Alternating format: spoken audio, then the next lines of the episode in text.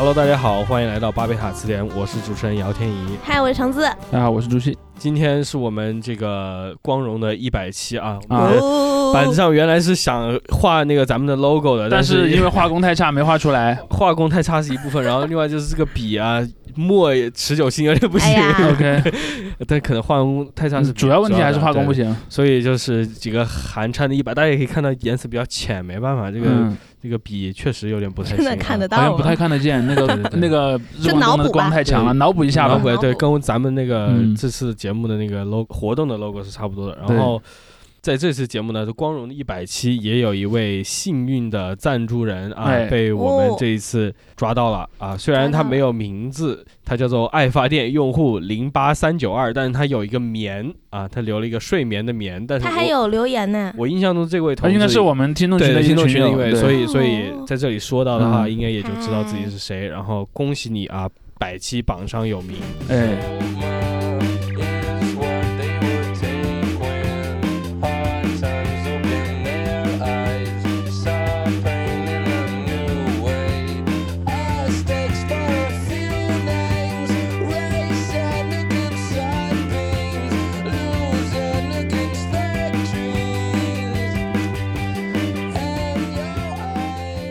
在这里，也就是感谢我们之前所有的赞助人，不仅仅嗯。是我们这其实节目里面提过一次名字的，其实很多人啊在我们提过一次名字之后，还不断的在嗯，给我们提供支持。包括在小宇宙上打赏的，对对对现在还能收到有些很久之前的期突然收到了打赏。对对对对，所以能到今天啊，非常感谢。对，然后我知道现在可能有一部分听众是在我们这个节目不是最开始制作的时候进入的，嗯，也跟大家就是简单的回顾一下咱们我在最初前面是不是回顾过起源对，就你跟大家是非常简单，非常简单，就是咱们最早是一个极简史？对极简史，咱们们最早是一个这个出版机构下开展的一个播客，但是嗯后来随着这个呃咱们工作变动，对对对，咱们就哎呃这个播客公投独立，用脚投票了。哎，公投独立，我 呃。们三呃百分之百投票赞成了独立。对，在姚天怡的争取之下，嗯。也是。然后咱们就自己开始了这个，我们开始录的时候，应该正好也是新冠的时候。对对对，其实是嗯。之后，就是真正上节目的时候是呃，是的，对对对，但是我们录制的时候是确实对我们刚开，始录制的时候，正好是那个开始隔离的那个年代。嗯，对对对。嗯，呃，所以这个节目也就是伴随了我们和我们听众，至少是在疫情的那个三年啊，哎，那段时间虽然就是时不时隔离吧，但是因为北京的状况的话，咱们其实大多数时间还是大多数线的还可以。线下录了，嗯。对对对，这个也是咱们其实许久许久以来的第一次线下录制，嗯，因为我觉得大家可以把自己是从哪期开始听我们的打在评论区，或者是现在的评论区。呃，对对对，你们对可以让我看看对对对。考那那叫什么查查查我觉得有。我觉得有有不少听众可能应该是那种被推荐到首页之后来的会比较多。哦，对，嗯上了好几次首页呢。嗯，对对对，谢谢谢谢谢谢。呃，记忆犹新啊，第一次这个《三体》的首页，然后 最近三体那期上了首页之后，我就连有些我的公司的同事都知道这个节目，然后开始在问我了。对，哦，我我印象中的最近一次首页应该是那个自杀事件，嗯。天门山的那个事情，嗯。对对对，那个还是特别意外的，因为之前的就是在《三体》之后的几次上首页，我们基本上都是做那个韩炳哲。哦，对对对。啊，韩炳哲的那个书的推荐的时候对，就是正好也是切中几个痛点吧，是吧？嗯，市场嗅觉，感谢中信出版社，呃，抓住了这个点，然后做节目，咱们上了首页。所以估计在现场的这个很多有听众也是通过这个方法了解到的。然后咱们现场是看着有多少人啊？你们数吗？十二个，十二个嗯，，OK，除了你十二个。对对对，十二位听众啊，现在哇，这个数字很，是吧？门徒是吧？哎，啊 再，差一个呢。我刚想是数上，对不起。咱们在这一期活动之前，也是向全网啊打引号全网发出了这个通知啊，也也感谢之前提前报名的听众，以及后来、哦哦对对，五指转身咱们也上了，对对对，对，哦，无知转生上过首页，那对很上过首早哎。哎上过首页吗？我不太确定，不记得了，但总之就是那那一期我记得也是挺受 欢迎的呃也不是欢迎嘛，就是人气较高，有很多人年上知道至少、对。嗯，包括后来的那个，我记得讲黄曼的，好像也上了哦一次讲个地讲方讲讲类福利机成人化成人那种动画的那个，嗯对对对，咱们的这个话已经说的差不多。现在那个呃，竹溪和程程还有什么开场想要给大家补充一下的、问候一下的？呃，没了。我们我们要不直奔主题吧？拜个早年，拜个早年，对朋友们。OK，那就呃，现在啊，Open Call，请我们这个听众里面社牛的一位同学举个手，有想发问的吗？或者发表评论的也行啊。这主要是针对咱们节目啊，不要害怕呀！别别要针对一些，暂时不要针对一些其他事情啊。对，先先问和节目有关的，和，节目有关的我这里。应该看得见谁在举手吧？大家害羞是吗？有人不害羞吗？有人愿意这个一鸣惊人吗？哦，对，我觉得还要跟大家说一下，就是如果你很早之前加过我们的听友群，然后发现那个群现在安静了，就是你可以再联系一下，有一位叫电影全师的，呃，管理员对，现现在基本上要加的都加了，对对对。现在应该已经趋于稳定了。对我嗯我的战备群应该暂时是用不上了。嗯嗯，反正大家也是我们经历过几次更新换代吧。然后我都是非常懵的，突然哎，我怎么又被拉了一个群？拉了一个 新群是吧？是。嗯，现在反正在这个时间点吧，在这个时间点之后，我们就是一个 open call 状态，就是大家都如果有什么想、呃提问的提问的，嗯呃，想评论的，就节目啊，评论的就是都可以，欢迎大家举手，然后我会选你上麦。对，大家就就随时举手，随时连麦。如如果你们觉得这个中间就是有什么出现了一些操作上的问题的话，也告诉我说。嗯哦，对，说到这个，我说我我聊一个有台的事情吧，就是偶然误差。嗯，聊聊聊。他他呃，因为是偶然误差，大家如果了解的话，它是新星出版社其实是自己的播客，虽然他在播客里不会直接说哈，我是由新星出版社做的播客这样。然后他呢，因为一直也做了有几年了，一直都没有一些变现的渠道，所以大家也可想而知，这个社领导吧，就是比较紧张一些，对，就嗯就比较着急，然后就觉得说我孵化你呢，我跟个老母鸡似的，我孵了你那么久，然后你这个蛋还没有给我一些产出。然后就是导致那个李大主播就也是有一些压力，然后他大概从一个月之前吧就开始问我说那个。哎，我看到了我校友，对，就开始问我说你们的爱发电的那个档次啊，当时是怎么定的什么的。嗯然后我说其实也是给了一些参考嘛，当时。嗯然后我们说那差不多就这样吧，然后看了一些自己能给的东西啊或什么的。然后那个时候就反正因为我们就我们仨，你就很随意都无所谓的。然后结果他上了之后，他的那个档位，然后我就看怎么觉得有点，就比如说他第一档好像就五块钱，然后就是五块钱是其实也是合理的。对啊是啊，对，我说五块钱也太少了吧不不，五块钱是合理的。嗯啊，然后就什么十五二十，然后就直接到一百。嗯，我说你这个二十和一百之间会不会跨度太大？然不，后我我觉得这个有点像那个你去玩手游，第一次充值六块钱，啊对跟那个心理学是有点关系的啊，。然后就四十多块，然后就 呃，然后就就六百多，88什么然后688八八十多，六八八这样子，六二八啊。所以这也是在咱们这几个，对我说你这个档位定的好那什么，然后他他就是想说，如果有人一定要怎么说，如果有人已经动了二十块钱这个心思，他可能就会更愿意花嗯一百，是，嗯，然后再加上他能给的，说实话，他能给的福利比我们多很多，因为嗯因为至少哦他是新兴的书他随便他那个送书啊，OK，嗯，然后像我们说说实话，有的时候承诺的也没有说完全做到啦，但还是感谢大家的支持我们也。应该多找一找啊，找一找这样对，多多搞一些。福利这样。对对对，所以大家如果有什么，比如说想要我们做的周边呀、做的福利啊什么的，或者想，比如说我们如果说有什么额外的声音内容，大家想听什么，像我之前贡献了我的父亲出来给大家骂，是吧？嗯我献祭了我的父亲，这样，嗯所以大家都可以在评论区或者举手发言。嗯嗯嗯嗯嗯。而且你刚才说到那个就是偶然误差的时候，我突然还一想，就是在某个时候，应该是今年的某个时候，我不记得是出于什么契机，但是我就是暗自给自己下了一个决心，说我就再也不会在播客上面聊播客这一个抽象的事情。OK，啊，那 人家是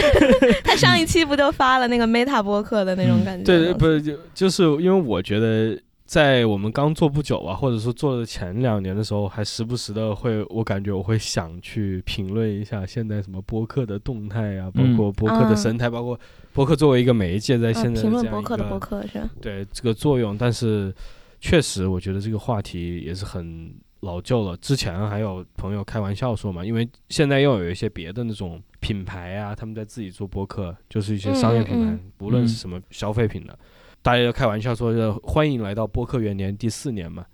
哦 对，就是永远都是有新的人进来，然后永远都是播客元年，大家都在 always day one。你你这个你这个就特别像那个前几年经常有人讲，今年是科幻中国啊科幻元年，对对对，就从那个应该是从刘慈欣得了雨果奖那年开始，年年都有人这么讲啊。我但我作为一个读者，我是觉得很奇怪的。我说，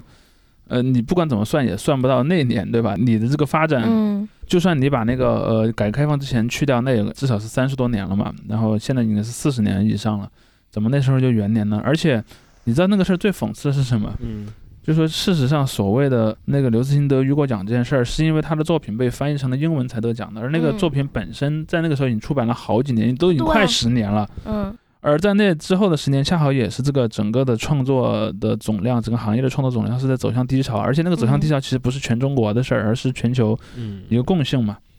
所以当时我就觉得特别奇怪，我说这个东西明明都已经在走很明显的下坡路了，却有人在那儿喊元年，甚至你知道那几年不是经常有一些什么呃呃产业小镇啊那些东西，所以应该是好像也是从那几年开始，科幻电影多了。呃哦对，后来所以那个《流浪地球》的时候又元年了一次嘛，我们、嗯我们应该也有也有一次的节目聊过，对，对对聊过这个这个电影嘛，然后被上海堡垒又拉回了，是吗？当时，那没有，那个时间还是有点不同的。嗯对二零二一元宇宙元年，对这个我们还是真做了节目的。对，感兴趣的呃听众朋友也可以去听一下那一期，对对对，嗯，然后大家积极举手啊！大家再不举手，点名了啊！点直接点名是吧？点名点名到马上下线听众朋友直接下零线，本来本不富裕的家庭。对，你还担心超一百人呢？嗯嗯，终于有这个听众，虽然没有上麦，但是问了一个问题啊：最早为什么这个竹溪是常驻嘉宾？这个其实也就是回归了咱们这个起源故事的一部分，因为最嗯早我和晨晨是作为公司的雇员来做这个节目的，然后。竹溪不是我们公司的雇员，但是他是通过我们公司接洽的一位，对吧？简单的说，就是我是他们俩的老板的朋友朋友，嗯对。对然后我又怎么认识他们老板的呢？是因为前几年其实有一次是在北京一个聚会的场合吧。其实我们那个群也是一个阴差阳错的一个一个群，那个群里面有很多各行各业的朋友，出于一些奇奇怪怪的爱好聚到了一起，然后有时候会有一些。呃，去酒吧喝酒的那个场景，然后那次啊我当时就是在那个酒吧里碰到了那个当时两位的老板嘛，但那个时候我认识他的应该应该，我们都还没在，你们还没去他的公司应，该我们还没出生呢。呃，那倒也不至于，没没有那么老。然后当时我们其实就有谈到一些呃，当时社会上的一些现象，因为我没记错的话，应该大概是一五到一六年的样子吧，哦我认识他的时候。对，然后那个时候其实我们就谈及到当时中国社会上的一些意识形态啊，或者说一些出现在网络空间当中的观念的变化。嗯呃，所以当时其实我印象很深的就是我们探讨过所谓的小粉红的问题嘛。啊其实当当时那个景老师就说过嘛，说要不嗯，我们来做一个关于这样的东西吧。但是我后来其实发现一个问题，就你如果要通过出版的东西做这样的东西是越来越难的。嗯，但是如果说仅仅是做一个播客类的节目，就会比较容易。所以大家去看我们节目的那个整个的栏目的那个名字，嗯和我们尤其是最初几期讨论主题，我们是比较严格的限制在互联网上的语文化现象，又尤其是语言现象上嘛。嗯，用词用语呃，对，因为因为这里面涉及到一个问题，就是人人人其实是通过呃语言、通过词语来认识这个世界的，你是通过概念来认识这个世这个世界，而不是认识这个世界本身。而你这个概念的概念化的这个过程本身是值得注意的，尤其是现在的人，如果我们以前讲，呃，人是通过这么一种概念化的过程来认识世界，我还比较难以理解的话，那么在互联网时代，这个现象就前所未有的突出。就像嗯。你知道第一个呃，比如说汽车之前，你是在嗯。网上看了一个汽车的视频，然后或者说你知道那个，比方说一个动物长什么样之前，你在去动物园之前，你是先在网上看那个动物，你不光在网上看那个动物的图像、声音和关于它的一些什么百科知识的介绍，你还看到了人们关于它的一些概念，嗯，比如说草泥马，对吧？嗯比如说那个羊驼，甚至你会看到这样一个现象：如果有一个动物园里真的有羊驼，包括我曾经有一次在一个也是个什么线下活动现场看到有个羊驼，然后那个呃，我就发现很多人看到羊驼的时候，首先是在说草泥马，啊，对对，而不是在说它作为那个自然界的动物那个羊驼。所以我想讲的就就是说。这种词语空间对于人的认知的塑造是非常重要的一个现实，而且尤其是在中国的当下，我认为它受到的重视是不够多的。嗯，基于这样一个原因，所以我们当时是想做一些事儿，所以这就是我们最初的起源之一吧。其实当时也很有意思，当时我们其实最早谈过这个事儿之后，开始准备开始做，好像就碰上新冠了。对，是对，然后那个新冠之后呢，就是有一阵儿就变得非常难出门儿。嗯，然后我们中间有一阵儿就是呃，有时候会那个呃周末去那个出版社的有一个录音室，对哎，我们有那个的照片嘛？有有有有回头我们可以。很早在微在微博上面，对，我们在微博对前几条都对在在我们的那个官方微博账号上，我们应该也发过那个老的录音室的那个呃样子。是然后我们基本上可能是周末的时候会去那个录音室，我们会提前聊选题，然后周末的时候到录音室去录，嗯，就形成了我们最早的节目的样子。对对对。对，嗯，而且一开始因为是公司出品的嘛，所以包括在就是雇人呐、雇姚天怡啊，还有设备啊，对然后场地啊，对，所以我就我们那个录音室还是装修过一次了，就是它的装修就是给贴了个墙纸，就看起来像一个书架，其实并没有书架。因为我们早期还想过就是给它视频化，嗯，所以在视频化就要有不同的风格，所以当然还嗯想了怎么取景什么的。嗯，包括我们最早有一期视频节目，但是好像我们从来没有发过哈。对这个素材仍在姚天怡的某个神秘文件夹中，是吧？嗯就是永远的在神秘文件，因为确实就是视频的话，我现在觉得播客的视频效果也没有说特别好，就是，因为我在看一些国外的播客，你像有有视频的这些，我们现在谈业余播客，不谈那种专业播客，就说，比如像那个比较大的 Joe Rogan Experience，就 Joe Rogan 他会每次都出视频，然后那个的话，它更多的是怎么说呢？就是方便 YouTube 的那个模式，嗯，就是而而且就是像 Joe Rogan 他本身也是在进入播客之前，他好了，你又开始聊播客了。最后一句就是 Joe Rogan，他本来进入播客之前就是一个这种呃，就是大家是通过脸或者他的身体，因为他之前是跟那 身个打体还行。其实他是那个 MMA 相关的。OK，我明白了。所以大家是哦通过这些东西确实是认识他的，身体嗯所以所以就是他有这样一个所谓的 image 在，而对于咱们来说是没有，就是那种实际上的 image。OK，但是我要说我，因为我录过视频嘛，我录过那么几期视频，嗯然后然后如果大家能找到我的哔哩哔哩的频道，应该能看到。嗯就是对我来说，我觉得做视频的有一个特别大的问题，就是自动识别的字幕还是挺成问题的，嗯，嗯对，所以我要做很多的校正，尤其是我说的一些词，可能经常不在那个 它能嗯识别的词的范围之内。呃，然后所以剪辑会花我很多时间。对嗯，而且刚才有那个听众啊，有提问，就说有没有考虑做文字版的博客？因为我这个也是很早很就遇到这样一个问题，因嗯。为在当时做的时候，包括我自己在做我玩乐时间的时候，嗯。就在看到一些不错的范例啊，就是别的一些频道。他们做无论是娱乐话题还是什么话题，他们有所谓的做完再转文字所谓的文字版，就是在那个微信公众号上面。哦，那个什么嗯。头部，咱们的那个播客头部，现在的头部随机波动，呃是是是随对嗯。随机波动，他们就是文字版做的很好嘛，他们就会把嗯。自己的播客的内容提炼出来，放到自己公众号上面，哎，大家不听也可以去看。我一没做这个，是因为大家可以说我崇洋媚媚外啊，就是我没有在国外的播客看到有人是专门这样做的，就是这个是一点，就是我觉得嗯我知道了，那是因为他们没有微信公众账号这么一个伟大的发明。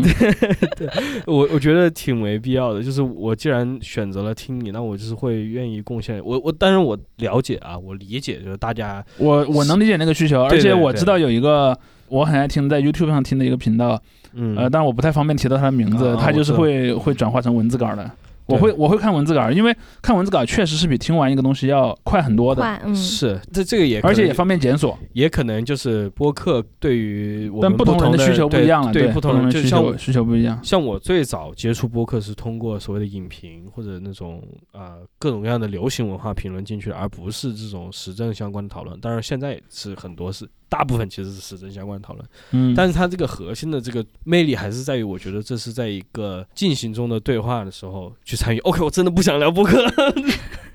我就等着你聊完，然后就封麦。呃有别的问题吗？刚才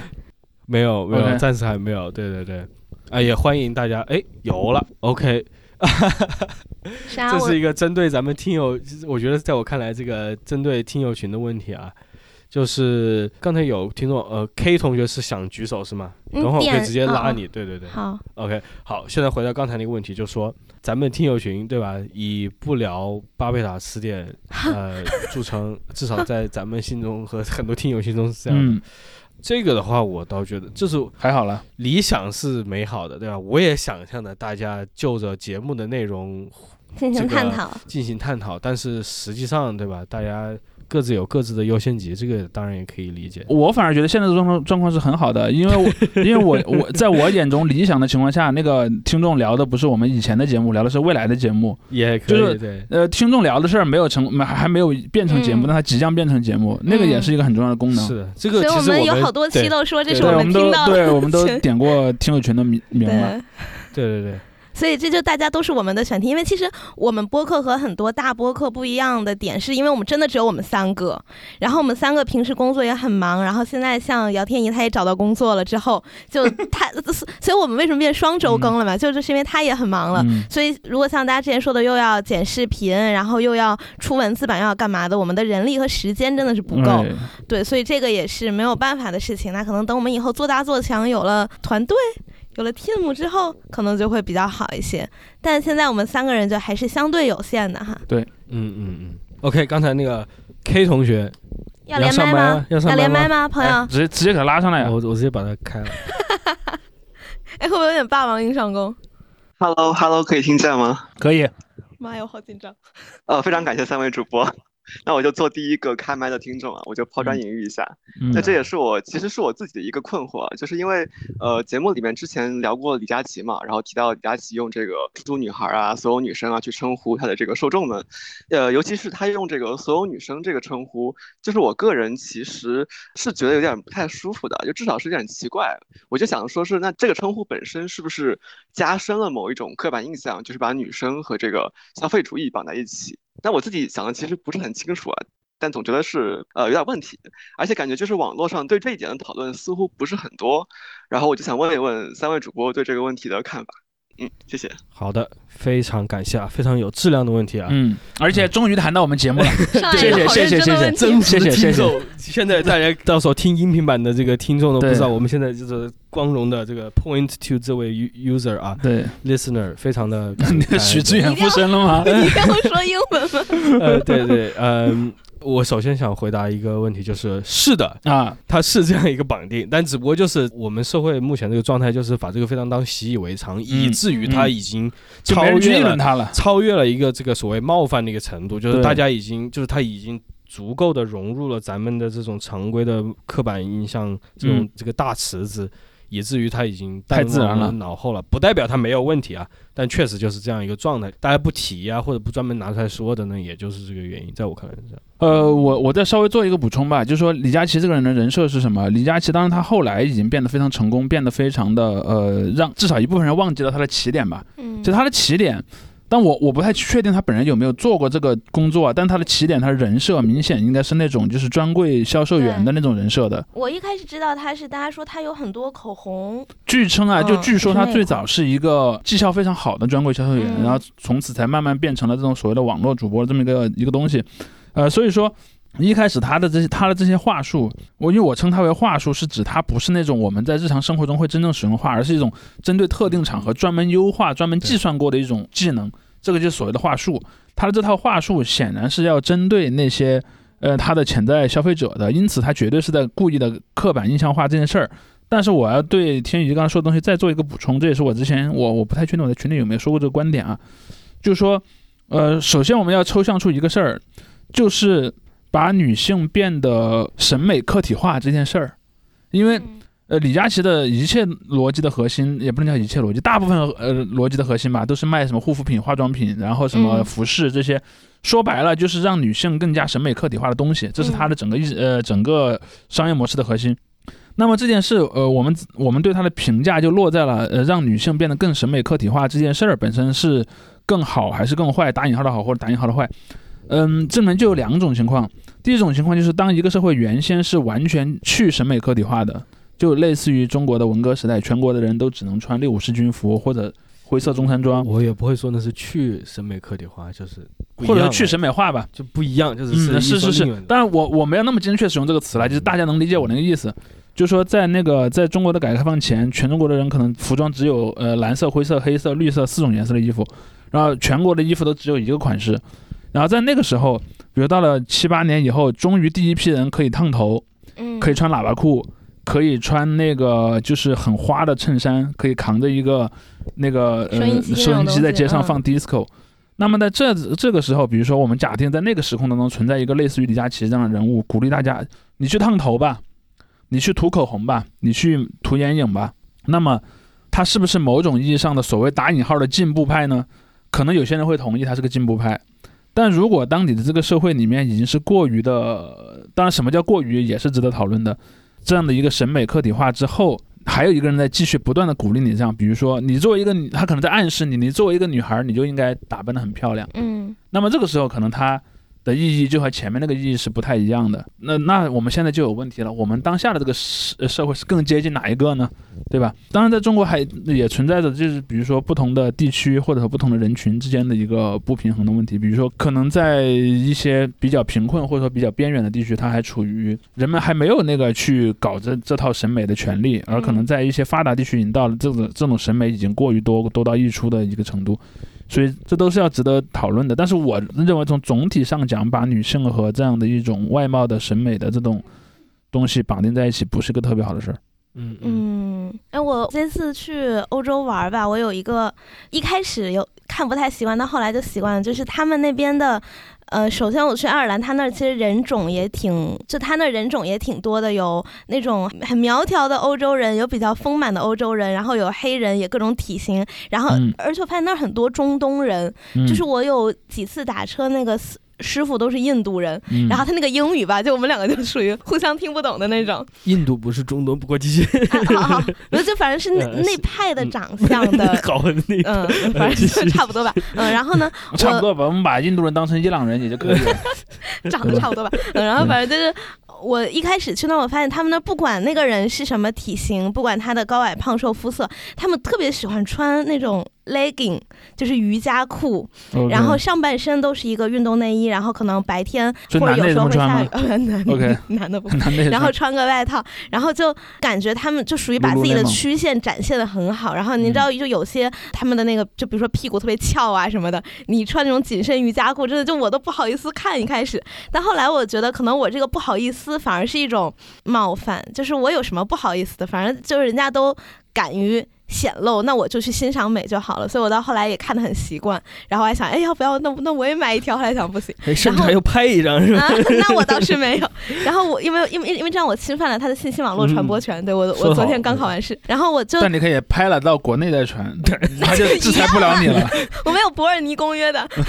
对。然后我那时候就在想，就是比如说像我也属于就是不是那么苗条的人，那我嗯可能从小就会被教育或者大家就会推荐说你穿一些宽松的衣服，嗯然后挡一挡你肚子上的赘肉啊，或者是你就不要露肩了呀，你就不要什么的。但是好像在人家那，人家就无所谓，所以我我就觉得这种不知道是东亚的一种。对身材的那种还是什么，就是我就觉得还挺妙的。我觉得国外的话还是有所谓的，因为说到欧洲，我也去了一趟啊欧洲。对对，但是我包括我之前在美国嘛，也是这种感觉，就是你一看确实，哎，别人经常评论嘛，就说，包括国内的很多网友也一提到美国，就说，啊你看人家的胖子那么多，什么什么的，确实这是一个问题，就是说身材方面不是没有人评论，而是他的评论可能是通过另外一个方式展现出来，就是他们可能确实就像主席说的，到了一个阶段，就是说大家觉得你公开的把这个事情，别人的身材啊或者什么拿拿出来评论，是一个不好的事情。对，这个嗯是在欧美可能发达国家是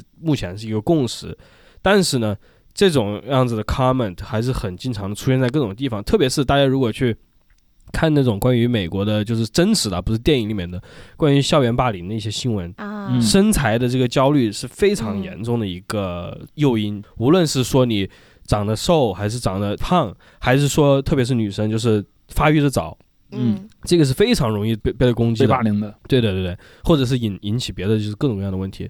所以这这些问题只不过它可能没有出现在咱们见到的或者习惯的一种所谓的打引号的这种场景里面，场景里面，或者说嗯。打引号成人的场合里面，但是我可以保证，就是大家很多人在私下都会做出这样或那样的评论，嗯。这个样的评论仍然是有的，而且像晨晨刚才提到，就是说像。西欧的一些现在的国家，他们可能是一个移民程度更高的国家的话，嗯，大家各自的这种风俗啊、接受程度也是有不一样样的对对对对。嗯所以这这个中间一些冲突，只不过是咱们没有说在这个 PC 的啊，在西方那个语境下，就所谓这个 PC 的这个环境里面看到，而啊，但是？就是所谓正确嘛正确嘛，，对对啊对。就是你不能公开的。但我我觉得是这样的，我觉得但凡你已经不敢公开去对别人释放恶意，已经很好了，已经是一个很大的进步了。你可可以说，但是就是不代表这个问题内心的。评价就没有办法，对，没有办法，。对，但是这个内心的评价怎么产生的，这样仍然是一个仍然是社会规范的结果嘛。更更加根本性的问题。嗯，对对对或者说可能。呃你像我有同事，他也很爱运动，他有时候也穿那个，但他会在自己的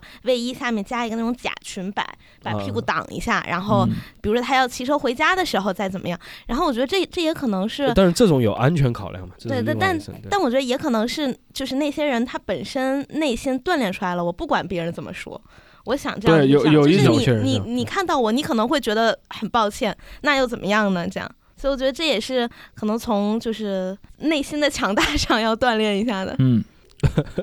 来 OK 念一下提问者的名字吧。对对对，刚才这个上一次那个问问题的这个几位听众的名字我也没提到啊，就是除了刚才上麦的这个 K 以外，刚才有这个听众叫做什么范白眼范白范白狼对吧？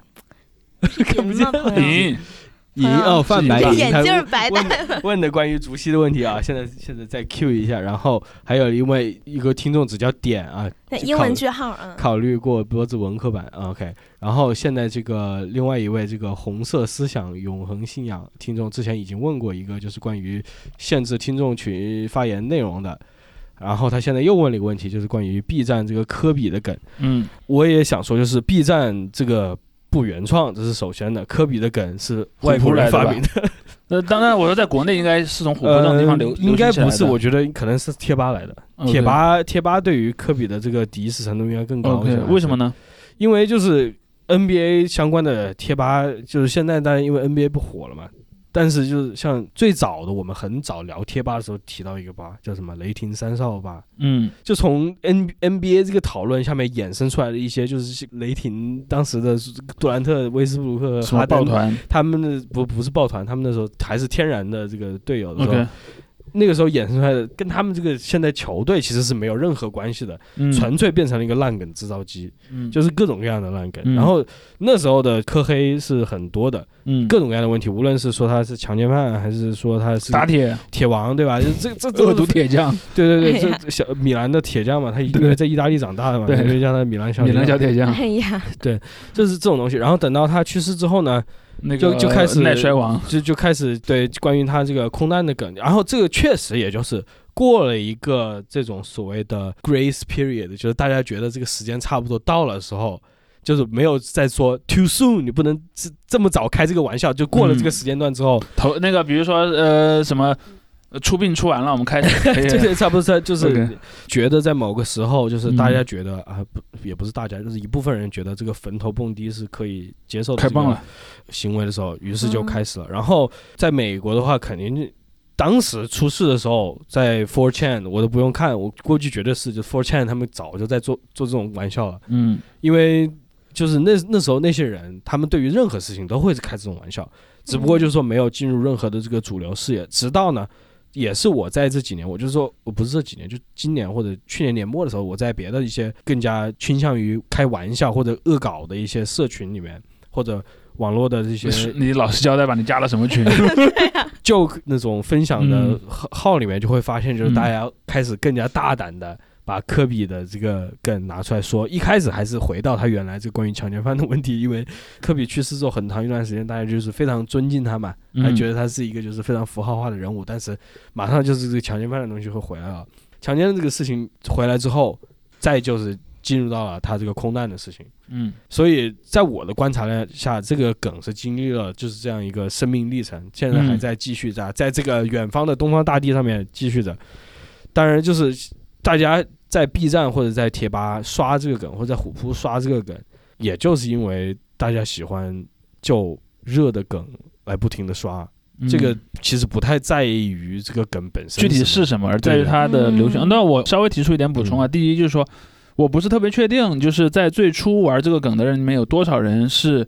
那种对其他的球星有感情。因为我们可以对对对我们可以做一个最粗暴的假设，就是如果一个人根本就不知道篮呃篮球，不知道 NBA，那么你说什么科比的梗对他是没有任何意义的。嗯嗯所以说，一定最初说这个可能是知道有 NBA 有篮球，甚至我认为他是了解的比较多的，因为你想嘛，你最早的那些黑黑科比的那些梗，很多是来自于他的私人生活的嘛。你如果不是经常看什么体育新闻，你怎么可能知道这些东西呢？所以我认为这种梗至少从它的起源上来讲，应该是跟所谓的粉黑大战是有关的。就是嗯就那种比谁比谁打的好对，当然这里嗯面是我要做一些稍微更细致的心理分析了，我要对这些人的心理状态做一个更细致分析。就是说，首先我过去几年一直在强调的一个概念，就是叫做男性的群体气质。就是说，每一个具体的男人，他可能不一定完全按照这个气质去行事，但是他们都承认存在这么一种规范。比如说，你作为一个男的，你应该争强好胜；嗯你作为一个一个男的，比方你跟其他的男人之间，你应该用一种所谓的公平的对决来解决问题，而不应该使用场外因素。他可能有一些嗯类类似于大概这样的一些，决是吧？对 嗯他可能有一些想象中的这种规范，但是在现实世界中是不存在这些规范的。比如说你在学校里面去呃上学啊什么，你你当然不可能是一个牛仔了，不可能是挂着一个什么科尔特手枪在你腰上那种人。但是人们又有在想象的空间当中，把自己想象成那样的人的一个心理需求。嗯那么人们怎么来满足这个心理需求呢？就把它投射到一些别的东西上去。比如说，你看那个在虎扑这种体育论坛，因为虎扑是很能代表这种审美的，它上面有一种非常长期而稳定的话题，就是讨论三国武将谁谁更牛逼嗯或者武侠小说里面啊，谁对，或者讨论武侠小说里面谁是真正最高的高手。你看他们有一种，他们有一种所谓的武评，其实根本就不是评论，他们其实就是在玩一种非常机械的什么排序游戏，谁比谁更厉害。而当人们在讨论谁比谁更厉害的时候，呃，又分两种情况，一第一种人就是纯粹他就是喜喜欢玩这个排名，嗯第二种则是他对里面的一方是有代入的。我希望我自己支持的，或者说我自我代入的那方，我希望他排名更高。秀粉嘛，不就是？呃，有点像，有有点像。对于体育明星也是这样，你就去看，其实竞技体育是非常强烈的，可以做这种投射的一个对象。嗯不管你投射对象是个球队，还是一个球员个人，所以说你就会看到这种很强烈的感情投射，投射到了一些球员的身上，因此才会有，比如说我讨厌一个选手。而那个动机来自于我是和这个选手段位差不多的另外一个选手的支持者，嗯。所以我认为他的起点跟这个是肯定是有一定的关系的。啊，所以都是詹姆斯干的。啊，不一定不一定，不，我说这是我说是起点。我点，知道，我说起点，是起点库里干的。嗯，对，就是就是最初呃出现这件事儿，一定是和这种所谓的竞争性的喜欢有关系。嗯。包括你去看那些追星的那些粉丝也是嘛，对，你去说，比方说呃某某明星他什么又辱华了，那是谁找到那些素材的？那大概率是一个对立的，其他的和他有有类似生态位关系的其他人的粉丝去找到这样的素材的。但是再往后，我认为可能就会发生一些变化了。比如说像在那个呃科比的这个例子里面，其实刚才天宇讲的一个很好的背景，就是那个贴吧和虎扑的这种气质可能是不太一样的。比如虎扑它可能还相对是一个有管理员，对吧？嗯，可能管理员会限制啊，你不能对那些呃一些一些球员进行太过恶毒的评论，嗯就他可能会有一些类似这样的东西，但是可能贴吧是一个更无政府状态的一个东西，而且也更去中心化，所以可有很多可能要发泄敌意、发泄不满的这些这些人就会去那个贴吧上发，而贴吧我觉得贴吧还有另一个特点，就贴吧的边界是相对不清晰的，嗯，就比如说你在虎扑，你的心理预期啊。它大概还是个聊篮球的空间，嗯，而在贴吧呢是各种东西，它其实实是有一点混淆的，所以说就是那种什么所谓的打引号的抽象内容的，嗯你去看他们有好多个来源，这些来源之间互相的融合，我认为是跟贴吧这种独特的生态环境有关系。嗯，当然再往后，我认为最近的一两年在中文语境上，就我们之前应该也讨论过话题，就所谓地域笑话的问题。嗯对，其实地域笑话的问题，你就会发现有很多人他是。至少我看到的中文语境下的这个，呃，这些地域笑话人，他我觉得他是那种拙劣的模仿，就是，嗯，他们总认为啊，提到一个死去的人，好像就是我就很了不起了，嗯。我就把人冒犯的如何，其实有点像那个，就有点像有一张那个有一张漫画，就是有个人在那个领奖台上疯狂的庆祝，然后什么喷嗯香槟，然后欢呼拥抱身边的人，最后一看他其实得了一个什么很低的名次，但是呢，他自己把自己看得很高。我觉得嗯。很多在中文语境上的地域笑话的这些这些人就是这样的，就包括你自己在满足自己是吧？对，总觉得哎呀，我好了不起啊，嗯我知道了一个、呃别人都不知道的东西，而且呢，好像别人都不敢说的东西，我敢说。比如说，嗯你知道吗？那个呃，比如说那个谁，肯尼迪的头被人狙了嘛，又或者说那个安倍被那个呃嗯被刺杀了，他们就就爱讲这样的东西，嗯嗯，而且好像觉得自己特别了不起，但其实没有那么了不起。哎，那我有个问题，科比打篮球是真的很厉害吗？当然很厉害了。哦，所以那他们把就是玩儿玩他的梗，是不是有一种把神拉下神坛的感觉？呃，也有这种心理，就有一种就人是这种但是但是你们都别崇拜他，他不过就这样而已。但是目前大家不是是这样做的，嗯就是大家不是说因为觉得科比是被称为 GOAT，所以把他拉下神坛。科比第一就是没有人说他是一个那么那么伟大，就是他是个比较伟大的这个 NBA。比如说他能在历史你排进前几名，但不是第一名。对对对，就是说他哦他有而且一定的重要性，他在这个 NBA 某个年代是一个第一是乔丹是吧？对，这乔丹目前还是公认的这个嘛，哦所以大家不存在其实说把他拉下一个神坛，但是确实就是拉下神坛，我觉得更多的还是那些可能想提强奸犯这个事情的，嗯，因为这个就不只是纯粹的冒犯，这就是说就是这个人他要指控他要对他他在这个人格上面就说是有问题是是是要是要有这样一个污点，他要强调这一点。嗯，所以，就这个梗你要刷的话，可能在这个方面是更那个一些。嗯，不过现在如果听众没有 follow up question 的话，我也就是想简单什么意思？说中文 后续问题啊啊，我我也想就是说一下关于刚才主席提到的那个点，我以为你是导向某个地方啊，但其实没有，就说关于不是高德，男性气质的有毒的男性气质这一个话题，就是说它里面还有一个成分是什么呢？就是说男人不应该表达感情，不应该外露感情。男人的感情应该是比较深刻的、你啊，外露的都得是那种愤怒啊或者攻对击性的东西也不一定要那样，就是你要有一定的这个所谓的 有理由，对对，什么男儿有这个什么泪千金，对吧？啊，大家自己男儿膝。下有黄金和男儿有泪不轻弹。对对，哎呀，中两文不好。张两。两张一星卡合了一张二星卡，呃，就这种东西就是他会强调要有一个冷酷的外表，嗯。所以我觉得在这个现现现现在这个社会下面，这种规训出现了一种异化，或者也不是异化吧，一种变态，它出现了一种变种。态，我的天！像主席提到的，就是玩这种烂梗、地狱梗也有很多嘛，他为什么要专门叫揪这几个死人不放呢？嗯，还有一种就是地狱笑话，我们也不是笑话吧，就是地狱梗，就是大家喜欢发一些这种所谓的残忍视频的截图嘛。现在也有很多小小孩喜欢做这个事情，B 站的也喜欢。嗯，包括大家如果什么上过什么 Reddit 这样的地方，有专门的那种区啊，现在估计封了很多了，就是发那种所谓血腥视频的，什么手术视频呐、车祸视频嘛，车祸视频啊，然后原来有一个网站叫 Live Leak 嘛，就是各种各样的这种南美洲对吧，街头巷战的，然后一些哎战争的，战争的这种一些嗯惨烈的视频，包括新闻里面大家也在使用，特别是我发现就是从那个俄乌战争时时期开始，就是两边都在发，就是对方士兵这个惨惨死的啊各种各样的这种战场的视频。其实这种内容就是一部分人他说说我要出于一个这种有记者精神的一个东西，我要给大家看一下这个真实的记录什么样。但是绝大多数人在网上传播的时候，当然不是出于这种心态，就猎奇，他有一种猎奇，然后还有一种就是说什么，就是他觉得这个是不对的。他其实这我的精神分析啊，就是嗯他觉得这个东西是不对的，但是我又看了，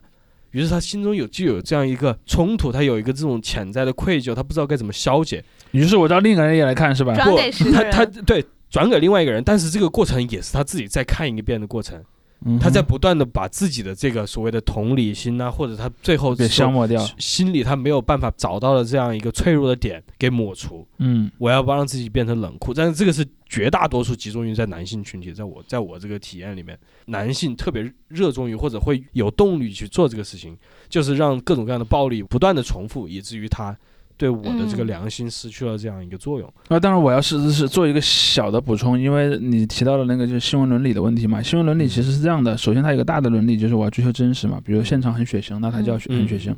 但是这个伦理其实后来就被突破了，呃，是是什么呢？因为人有一个承受力的问题，嗯就你要考虑你受众的承受力。比如说，呃，我是一个电视台，我的那个观众一打开电视，咵就看到一堆炸的七零八落的人，然后在那个担架上被人扛到那个那个医院里，然后地上流的全是血。那这样一个东西其实是容易对你的观众造成一些不可逆的心理损伤的。所以后来慢慢的，你去看，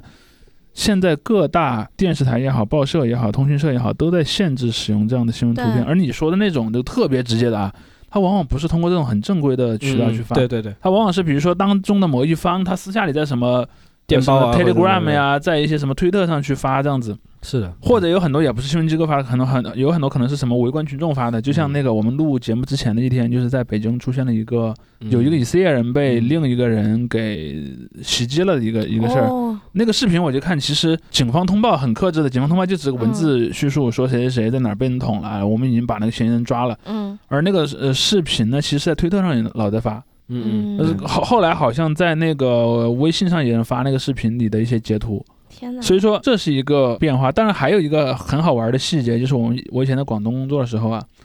就是大家都知道广东人普遍是比较迷信的。嗯呃，以前《南方都市报》的那批记者在最初的时候，他们的价值观很像天一刚才讲的，就是我们要追求真实嘛。如果呢现场有一些真实的东西，像什么车祸也好，或者说什么伤害事儿的就是伤害性的事故也好，一般我可能会直接发。但后来就发现，你这么发，广东人就不买你的报纸，他就会，啊但他没他们没有有组织的抵制你了。嗯他们只是觉得，哎，一大清早的，呃，太晦气了，我不想嗯看，所以最后就，这其实从某种方面也规训了这些是是。报社的编辑，甚至最后会规训到摄影记者的。本来这嗯种就是，如果提到这点，就是准宗教性的东西，它本来就有这样一个作用，是的维护一个这种秩序的。对，对，比如说后来我们的摄影记者，他可能也会拍一些很直接的照片，嗯但他可能在拍这样的场景的时候，他会故意拍一些，比如虚掉了一部分的东西，嗯不管是他现场用镜头的处理，还是说他后续回去用一些软件儿再做一些额外的处理，然后他会尽量让上报纸的那些照片显得更不那么可怕。嗯嗯，因为我们作为突发记者是经常要看到那样的一个一个一个场景的，嗯所以这造成了一个很有趣的一个一个东西。但是这种人们在小心翼翼的维护这样的一个边界的时候呢，就会让另一部分觉得，哎，我就是要跳一下你这个边界，显得我好像有一种超越于你们之上的那种。就是你看你们都遮遮掩掩的，对我就很直，接，嗯这反而是加剧了他们的那种那种感觉。包括现现在围绕这些事情也有另外一个角度的这种讨论嘛，就是说你用文字去描述一些悲剧或者怎么样这种暴力事件啊，特别是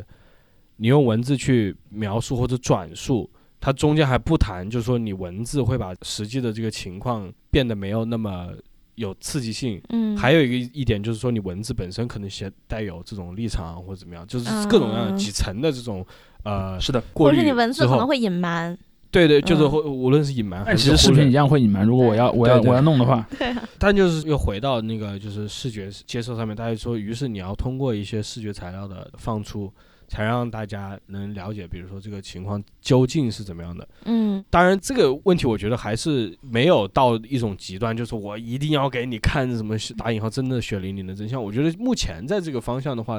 持那个观点的人，他也不是说我就全部给你五马高清啊，嗯嗯然后嗯打一个什么标题党的东西给你看。我觉得大多数人还是就是说，我要在一定的程度下，就是说我不要去给我的观众造成那么强烈的这个创伤，造成那种无意义的创伤，而是就是说我要以某种意义传达这种视频。当然，这也是一种所谓的编辑嘛，对于这种东西的一种编辑化。只不过他就说，相对于文字的这样一个描写来说，它会更有力量，也不一定说它更有一定的这个立场性，它就是更强调这样一个冲击力。刚才说到那个男性气那个事情，我就想到当时就是上咱上期节目也说了，就小杰这个事情，当时不是出来了嗯好多所谓的乐子人嘛。然后我就觉得，就是他们没有在聊这件事情，他们只是想要去宣泄一种情绪或者什么的。然后我觉得，至少我是这样，就是你听到乐子人，听到抽象，脑子里第一反应就是男的。嗯，但是我，我我其实我嗯。我一直认为乐子人是种很可悲的一种嗯。存在，就是说他呃否认了自己这个人身上可能存在一些比较高级的情绪，哎，嗯我就只能是个看乐子的，对然后呃什么爱呀、什么那些什么宏大的东西跟我是没有嗯关系的。而且他也不会去认真想这个事情究竟是怎么样的。对，因为你知道，当一个人在说“乐子人”这么一个词，他用这个词来自我指涉的时候，就说明他已经处于一种很劣势的嗯地位了。他知道我也很有可能在道理上是不占理的，对，或者说所以等于先给自己先说，哎，你先套个别说我你你不要说我，我只是嗯个看乐子的，我能是是个什么呀？嗯，你呃，你如果要跟我去争论那个谁对谁错，那就是你，对吧？是你着相了呀，那那嗯不是我的问题。所以我认为这种人的处境是非常可悲的。然后我我我那个时候就在我自己那个微博评论区我发了一条，我说又加剧了我对某些性别的刻板印象。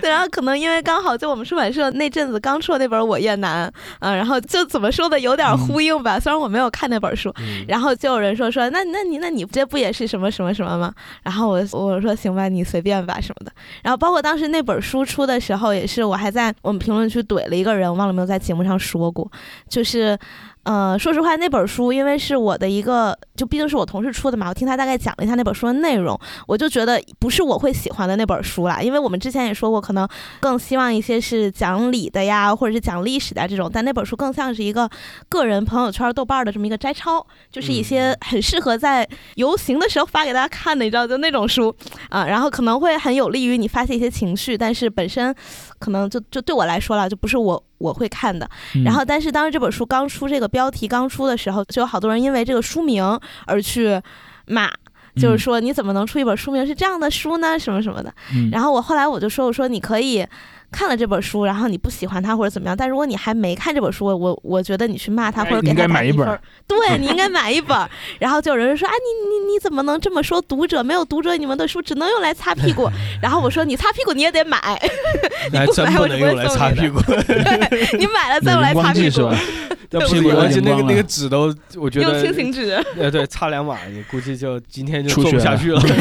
然后还有一个嗯读者那个时候说了一个很，因为我那个时候我我就跟他说，我说你这种说哎嗯没有我们读者你们什么都不是和就是。就是我上一节目说说和资本家 PUA 的话有有什么两样？其实呃，对，上期我看评论区里其实也有也有一位听众在留言，就说消费这个领域还是应该有一定的就是服务意识嘛。但是我、嗯我其实想强调是什么，就服务的这个意识，服务的概念不是无限的，嗯，对，它是有边界的，并不能说啊，我在你这儿买了一个包子，所以你这个人的命都是我的，那嗯显然是权利和责任不对等嘛。而而且很多人另外一面，就除了对于服务端的那，就是他接受服务的这一面，他对于自己个人空间的这个，就是付了钱之后嗯的这个扩大化，它是我有完全不同边界的。比如说我去一个咖啡馆，或者我去一个餐厅，我付了钱或者怎么样，我任何地方我付了钱进去了，或者享受了服务。我有一个个人的这个空间的范围，我不会就是超出那个嗯空间，这还不一定说我从别人那里索取什么，而是我自己就是会限制我的这个个人这个不光是空。间，而且还有你在这个空间里能做什么，对对其实还是有一个基本的。这个对的，我对我自己的这个自由的行为有一个度，对吧？其实我我前几年有一个有一个事儿让我觉得特别好玩儿，就是当我发现麦当劳和肯德基开始弄那个就是自可以自助回收餐具的那个时候，他会给你一个盘子嘛，上面有一些纸啊、杯子什么的，你可以自己把它回收到那个垃圾桶那儿去。其实我发现绝大多数人是不会把它自己嗯放回那个垃圾桶的。我记得印象特别清楚，我碰到过好多回，就是我主动拿那个盘子放回垃圾桶的时候，那个服务员会跟我说谢谢。我都在想为什么呢？呃，因为其实这里面就是就是涉及到你刚才说那个问题，就是我认为我花了钱之后，我的权利能高到什么程度？嗯嗯有些人就说我我都已经花了钱了，嗯什么东西都应该你们这些服务员来干，难道嗯不是吗？但是我我还是觉得说，但我我也不认为我那个标准是放之四海皆准的，嗯但是我认为人们应该思考一下这个问题，嗯就是说你的这个东西到底是交到了一个什么程度，或者我换个话来说吧，大部分人是要上班打工挣工资的，对吧？嗯嗯，你的老板花给你花了工资了呢，那就意味着你老板对你有无限的权利嘛，那显然也是不对的嘛。对，是这样。然后，但那个时候就有一个很让我吃惊的评论，然后他就说说你这是在混淆概念，说呃。资本家和工作的人是水能载舟，亦能覆舟的关系，但出版社和读者是从属关系。但是消费者震惊了对消费者和服务提供的其实也是水能载舟，亦能覆舟，对吧？啊，如果这个出版社做的实在太差，他最后自己会垮掉的。对啊，我我说什么叫从属关系？就是我我其实这就是大部分人，也是我经常讲的一个。观念，就大部分人在讨论一些问题的时候，他没有真的在讨论这个问题，他只是说嗯这个问题好像这个时候看起来对我这个人是有利的，他没有一个一一贯的立场。比如说，我今天我刚好我站在消费者这边，那我就一定要说消费者那个什么样，就可能明天消费者是上帝，对明天我嗯到炸鸡店去打工了，那马上我就开始说，哎，我有我的人权了。打工人也不容易啊，马上就嗯，对，关键点就在于持统一标准啊，对，这个是要强调的。啊。继续，嗯我们有任何听众可以踊欢迎大家提问，欢迎大家，你你问一些私人问题也可以啊。好家伙。我我我知道，我知道很多听众其实就是咱们现在在线的是就是享受，对吧？享受听我们这个 在这个周日的下午那个，对 听我们这个 live 互动的这个感觉，这个我们也理解啊，it's 嗯 OK，、对吧？你们不发言，我们也可以在这屏幕上面看到大家这个有趣的头像啊。有趣的头像。哎，有人举手，哦，举手举手。莫快快快把他拉上台，把莫拉上来。硬拉上台开心，好暴力啊！嗨，你好，你好，哎哎，你点那个哎，你好，啊能听到吗？可以可以可以。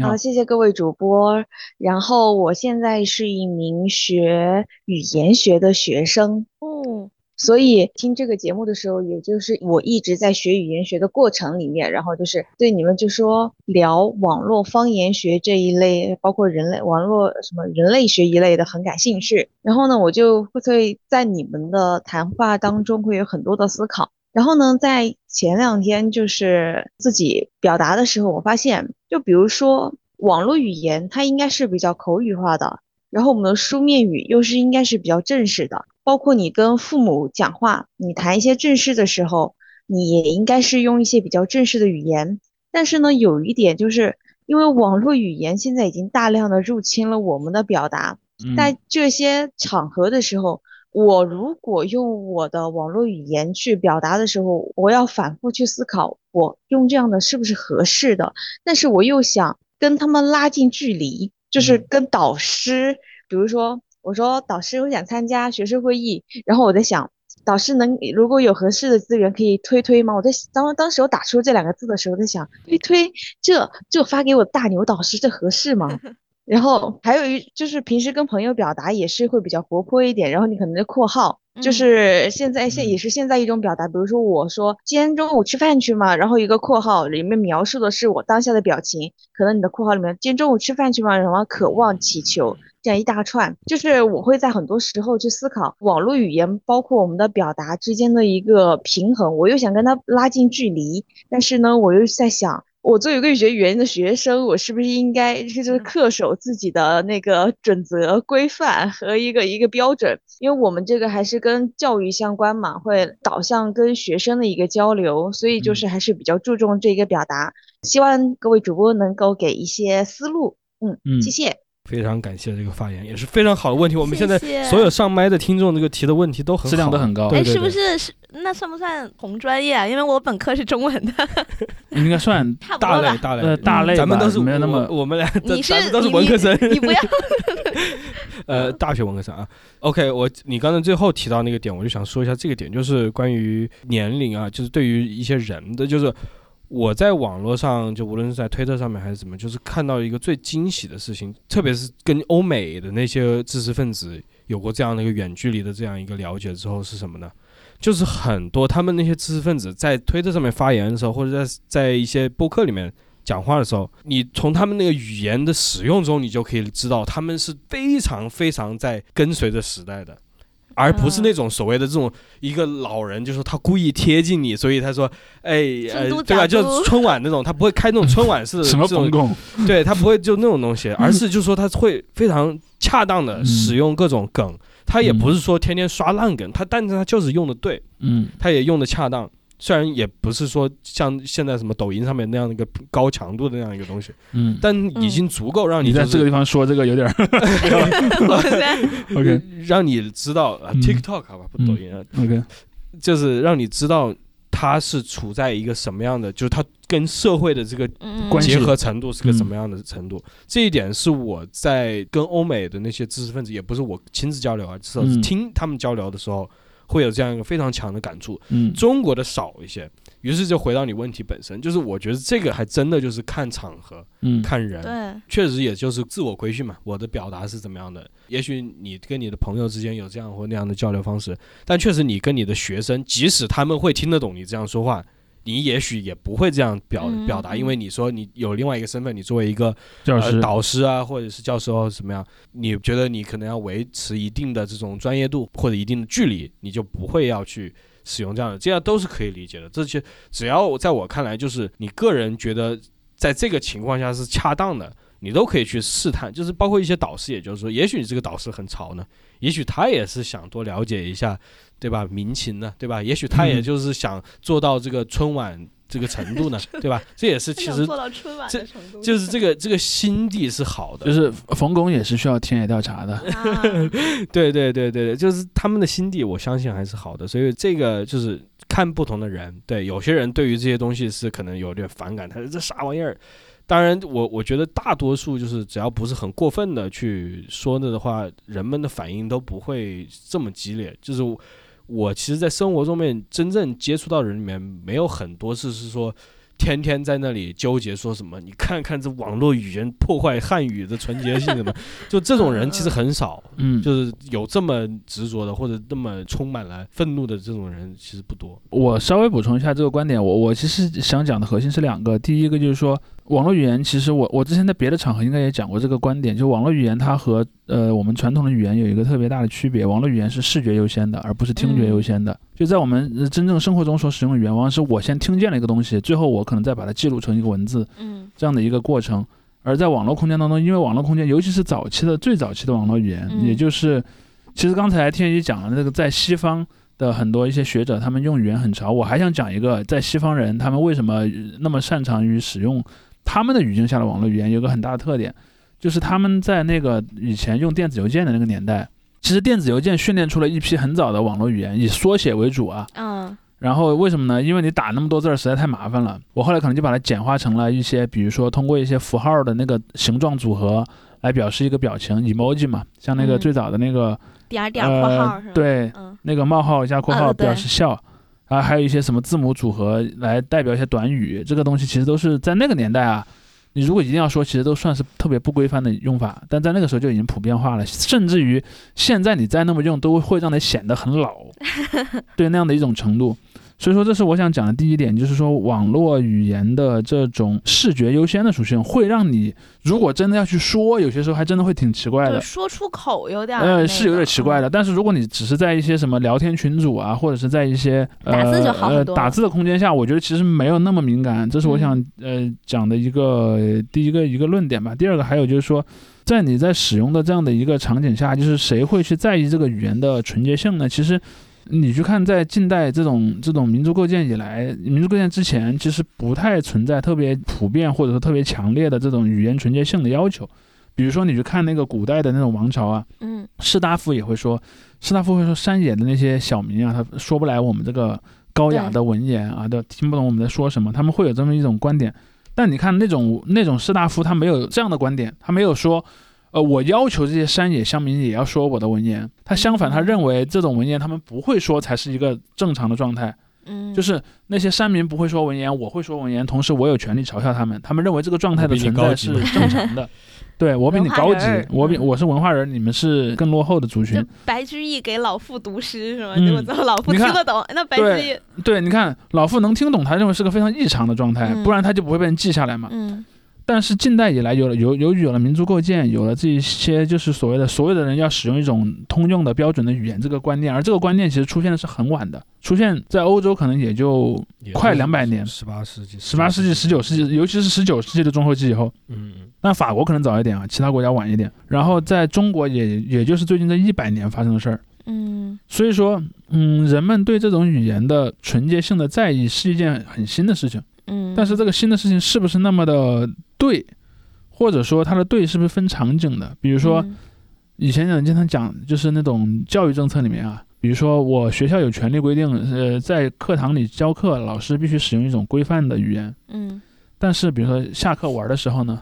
或者学生回家的时候呢，或者是别的一些场景呢，好像虽然有些时候有人试图去管，嗯但是你会发现人们普遍还是认为你不应该管的。嗯所以说，我认为这是一个呃一个比较基础的一个一个问题吧。当然，如果你从事的是有关的工作，你可能会更有一种。但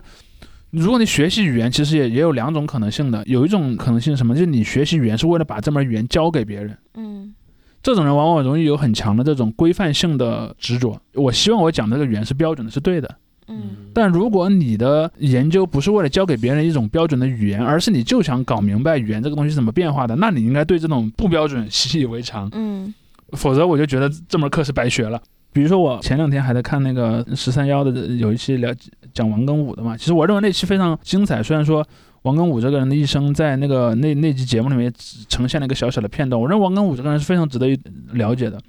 你看那个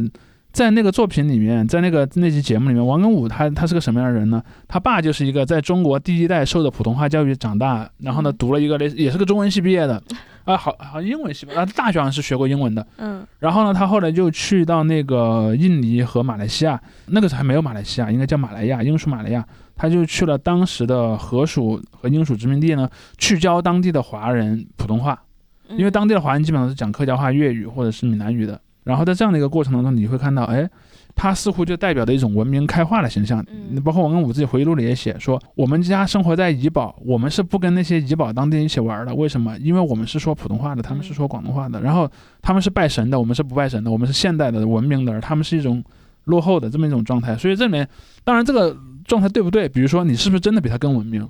那些都是很值得商榷的问题。嗯当然，不管你认为你和他的相对位置谁高谁低谁好谁坏，但是你的第一年要能体认到这个差异的存在，以及你要体认到这个差异是永远不可能被彻底消灭的。嗯，哎中文系现身说法。那其实我最近刚好遇到了一个挺有趣的事情，就是我从。其实我上学的时候都没怎么和老师或者和那种就是你知道像领导那样的人有过特别亲密的接触哈，然后就？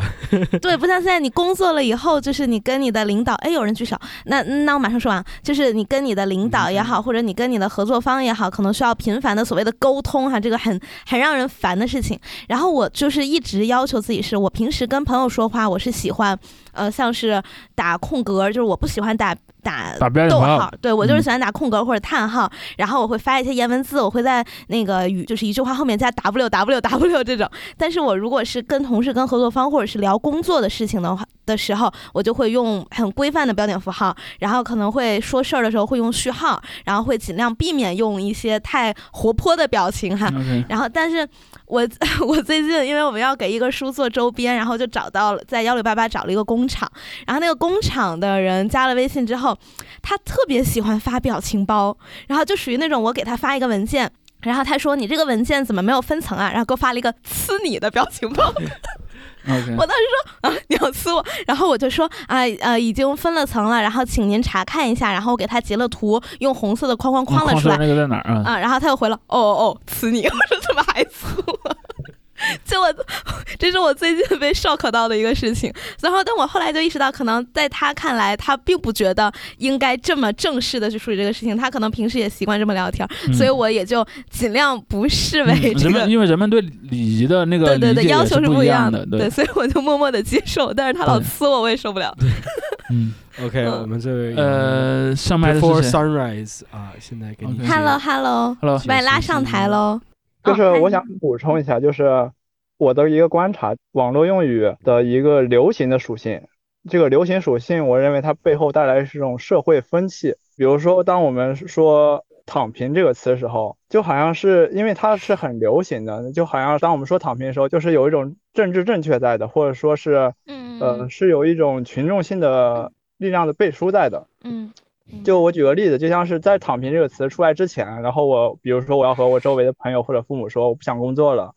然后我就想在家躺着，然后大家都会很鄙视，就是说你你怎么能这样呢，对吧？但是当“躺平”这个词出来之后，就我就跟周围朋友说，哎，我想躺平，但是大家就会觉得都能接受了，就啊是是一种政治正确，对对对，就很正常，然后都都能接受了。嗯，对，还有一个词就是类似的词，就是像卷、内卷或者叫卷。就是在这个词出来之前，我比如说我去谴责同事说你怎么一直加班，怎么别人都下班了还在加班。然后当我是这样说的时候，同事可能就会 diss 我说是你要努力奋斗啊，怎么怎么样，对吧？或者我跟我的父母说，或者我其他同事说，哎，这个人一直加班，他也太怎么样了。然后父母就会说，哎，或者同事说，哎，这个人努力奋斗是好样的。对，但是当“卷”这个词出来之后，我像我的同其他同事或者父母表达，就是这个人好卷啊，就我们就可以成为一伙的，就是我站在道德高地上去谴责他。就是嗯我想表达是，就是当一个网络用语它背后这个流行属性，就代表一种群众性的力量，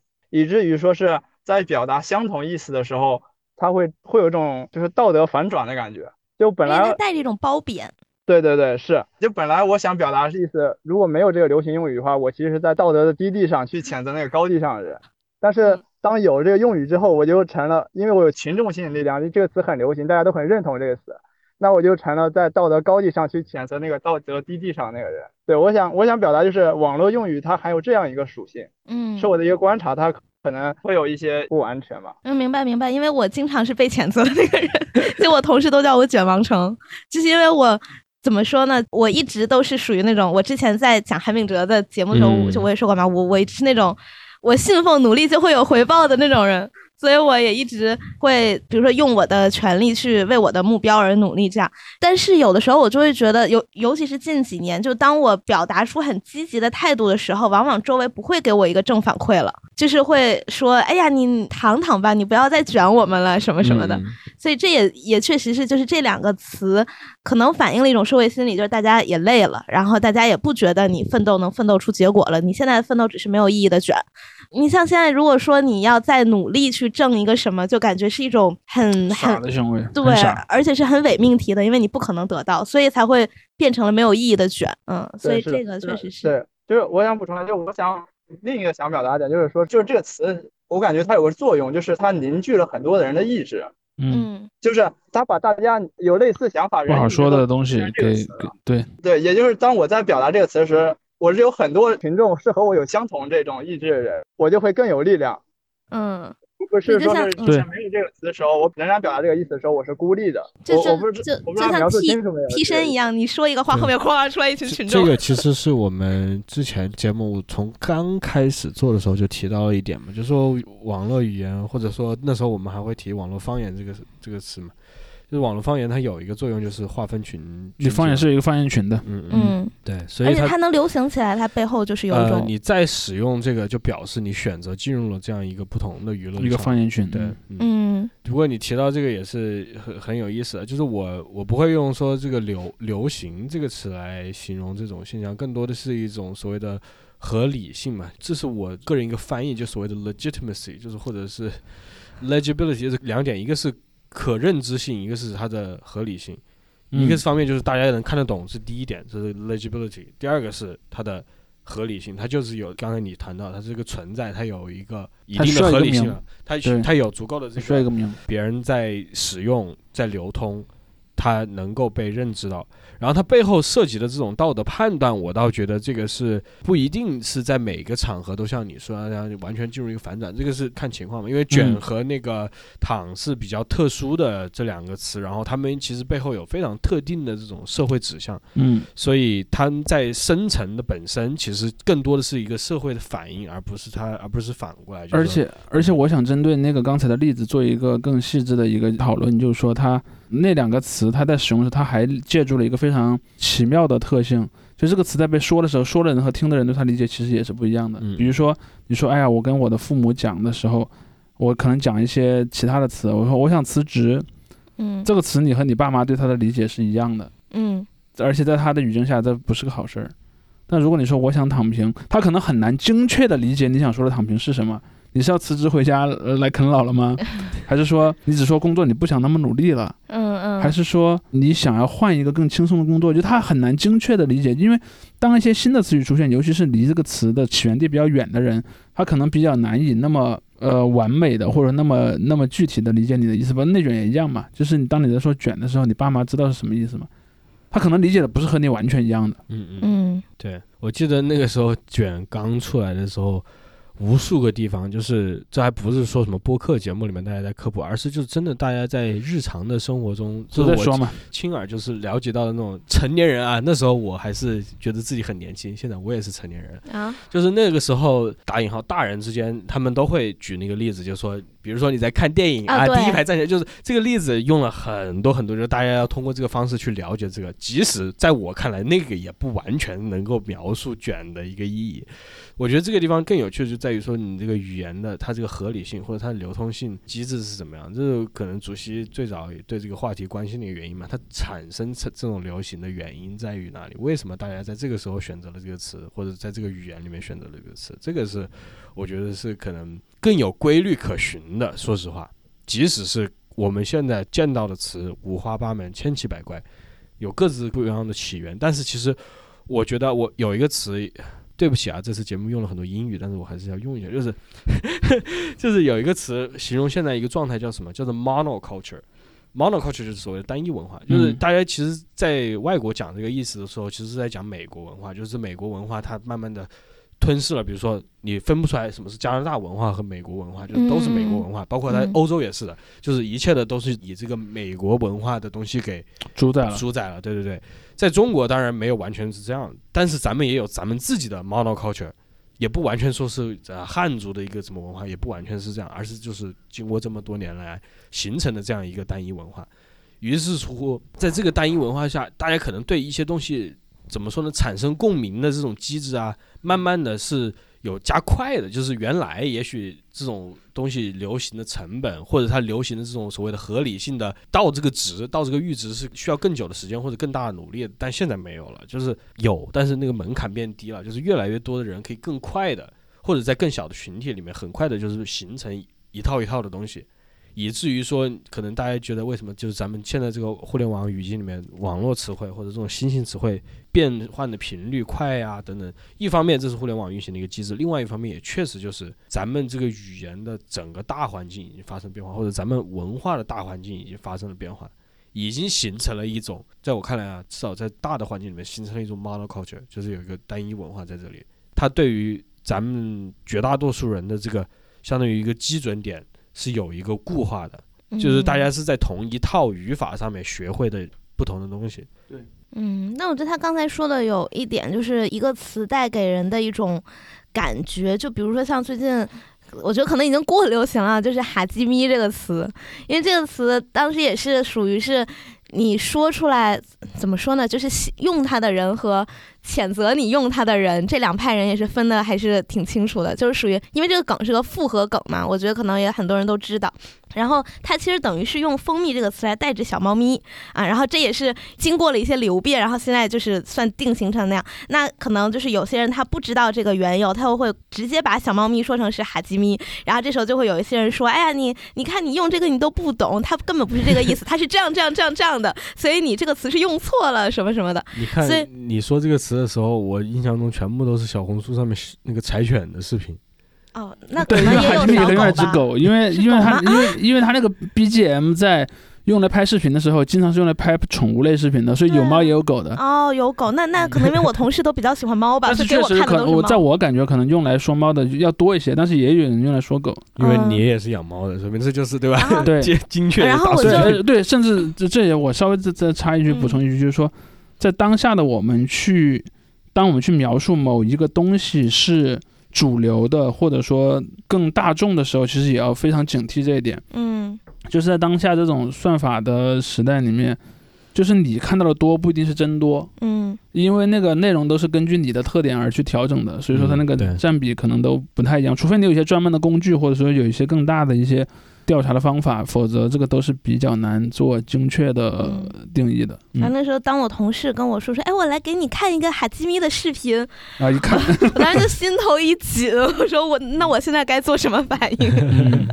对 对，这也确实是，就是有一些词它，因为你可能在它流行的过程中，你从不同的阶段加入进来，你了解的不一样或者怎么样的，所以是会带有一些，可能你听到别人说这个话的时候，你会对他产生一些道德判断什么的。嗯哎，我们有一位听友举手嗯。喽哎，，K 同学又举手了，竟然没有人欢迎返场嘉宾对，快些快些欢迎返场嘉宾快些快些快些快些快些！说吧。Hello Hello，不好意思，我又回来了。没没事没事。我是想问一下那个另外一个问题啊，应该也是那个节目之前聊过的一个词，就是恋爱脑。然后我其实还是 啊，我我觉得我其实也是。然后我其实还是好奇，就是为什么人们开始批判恋爱脑？因为就是我发现很多人一听到这个词，他不仅是批判嘛，就是会很生气，就很类似那种就是在那种国男比较多的论坛里面，大家会对舔狗很嗯很生气一样。当然那个逻辑可能不太一样，因为那个逻辑是说，比如说这些人可能会认为那些舔狗、那些龟男他们背叛男性，对吧？正是因为有些人，然后女生才那么高傲。当然我不同意啊，我只是在复述他们的逻辑。然后我觉得这个恋爱脑好像就人们对这个的批判可能逻辑还不太一样。那我其实就挺困惑，比如说这个背后是一种性别意识的觉醒啊，就是说啊不要呃就是女生，尤其是女生不要被这种呃浪漫主义话语所蛊惑啊，这是一种压迫女性的意识形态，然后不要陷入这个浪漫爱情。所以这个背后是一种性别主义的性别意识的觉醒呢，还是说，比如说它可能是会不会是一种这个个人主义或者是这个成功学的结合？就是说啊，不要被这个爱情耽误事业，自己最重要，要爱自己。所以我就是比较困惑这个背后是什么原因。还有，我记得当时好像那个节目里面，呃，我记得好像是竹溪老师啊说，他大概就是随口说了一句说，批判恋爱脑的一般是比较年轻的，没有什么经验的人。那这个是为什么呢？可以展开说一下嘛？然后就是这样的问题，谢谢。那那我先来回答这个问题吧。第一，刚才我我觉得“恋爱脑”和“归男”这两个词的出现，它还是呃，它有一个内在的共性，但有一个表象的区别性。内在的共性是什么呢？内在的共性是这两个词都是在抨击自己群体内的人。嗯比如说，女性会骂别的女性是恋爱恋爱脑，嗯然后那个男性会骂别的男性是归男，但是呢，你很少看到女性骂男的是恋爱脑。相反，如果有男的是那样的，女的会很高兴。嗯，如果是那个男的自身的条件还算可以的话啊，比如说他是一个霸道总裁，且他是个那样的，哇，那个就很好，啊对吧？对，其实反过来也一样，比如说你你看男性会骂为了那个女性付出太多的其他的男性，就是那个叫什么沸羊羊，对吧？沸沸羊呃羊，对对对，然后，但是你看，如果真的有一个女性是反转过来的版本，她其实也会很高兴。所以，我想讲的这个故事的第一个核心的逻辑在于哪里呢？就是说，嗯，为什么出现了这这样一种东西的一个论争吧？首先，它有个大背景，它的大背景就是为什么我们会批判恋爱脑？那么是因为我们认为它不对。那么为什么会出现这个现象？是因为之前出现一种氛围，那个氛围认为。如果在你的生命中，爱这件事儿，就爱情这个意义上的爱啊，占据一个特别重要的，甚至是最核心的观念是对的。人们好像似乎从某种地方接受了，普遍的接受这种观点，嗯，就是比如说你去问任何一个人，就是在你生命中，爱情是不是个很重要的事儿？嗯。当然，很多人会认为爱情很重要，是因为婚姻跟它连着。嗯，但不管不管婚姻跟不跟它连着，人们都普遍认为有一个爱，而且人们认为爱是付出、忍耐什么乱七八糟的一堆东西，大家都认可了这个观念。这个观念其实在一定的程度上是主宰了最近这至少可能几十上百年吧，因为更早是没有这个观念的嘛。就更早的人是那个指定婚姻的，是包办婚姻的。包括我，我这两天在看王庚武回忆录，他里面也说过这个问题。他说我爸妈就是包办婚姻的，但我发现他们俩感情挺好的。嗯因为他的视角是什么呢？他是一个已经接受现代教育长大的小孩儿，他认为婚姻是要有爱情做基础的。然后他回过头去观察自己的父母，说这俩人是包办婚姻，因为在我的刻板印象里，包办婚姻难道不应该是那种强扭的瓜不甜，是就很不幸吗？嗯，那他们俩为什么感情这么好呢？嗯就是他会产生这样一个困惑。我引用这个例子是想说，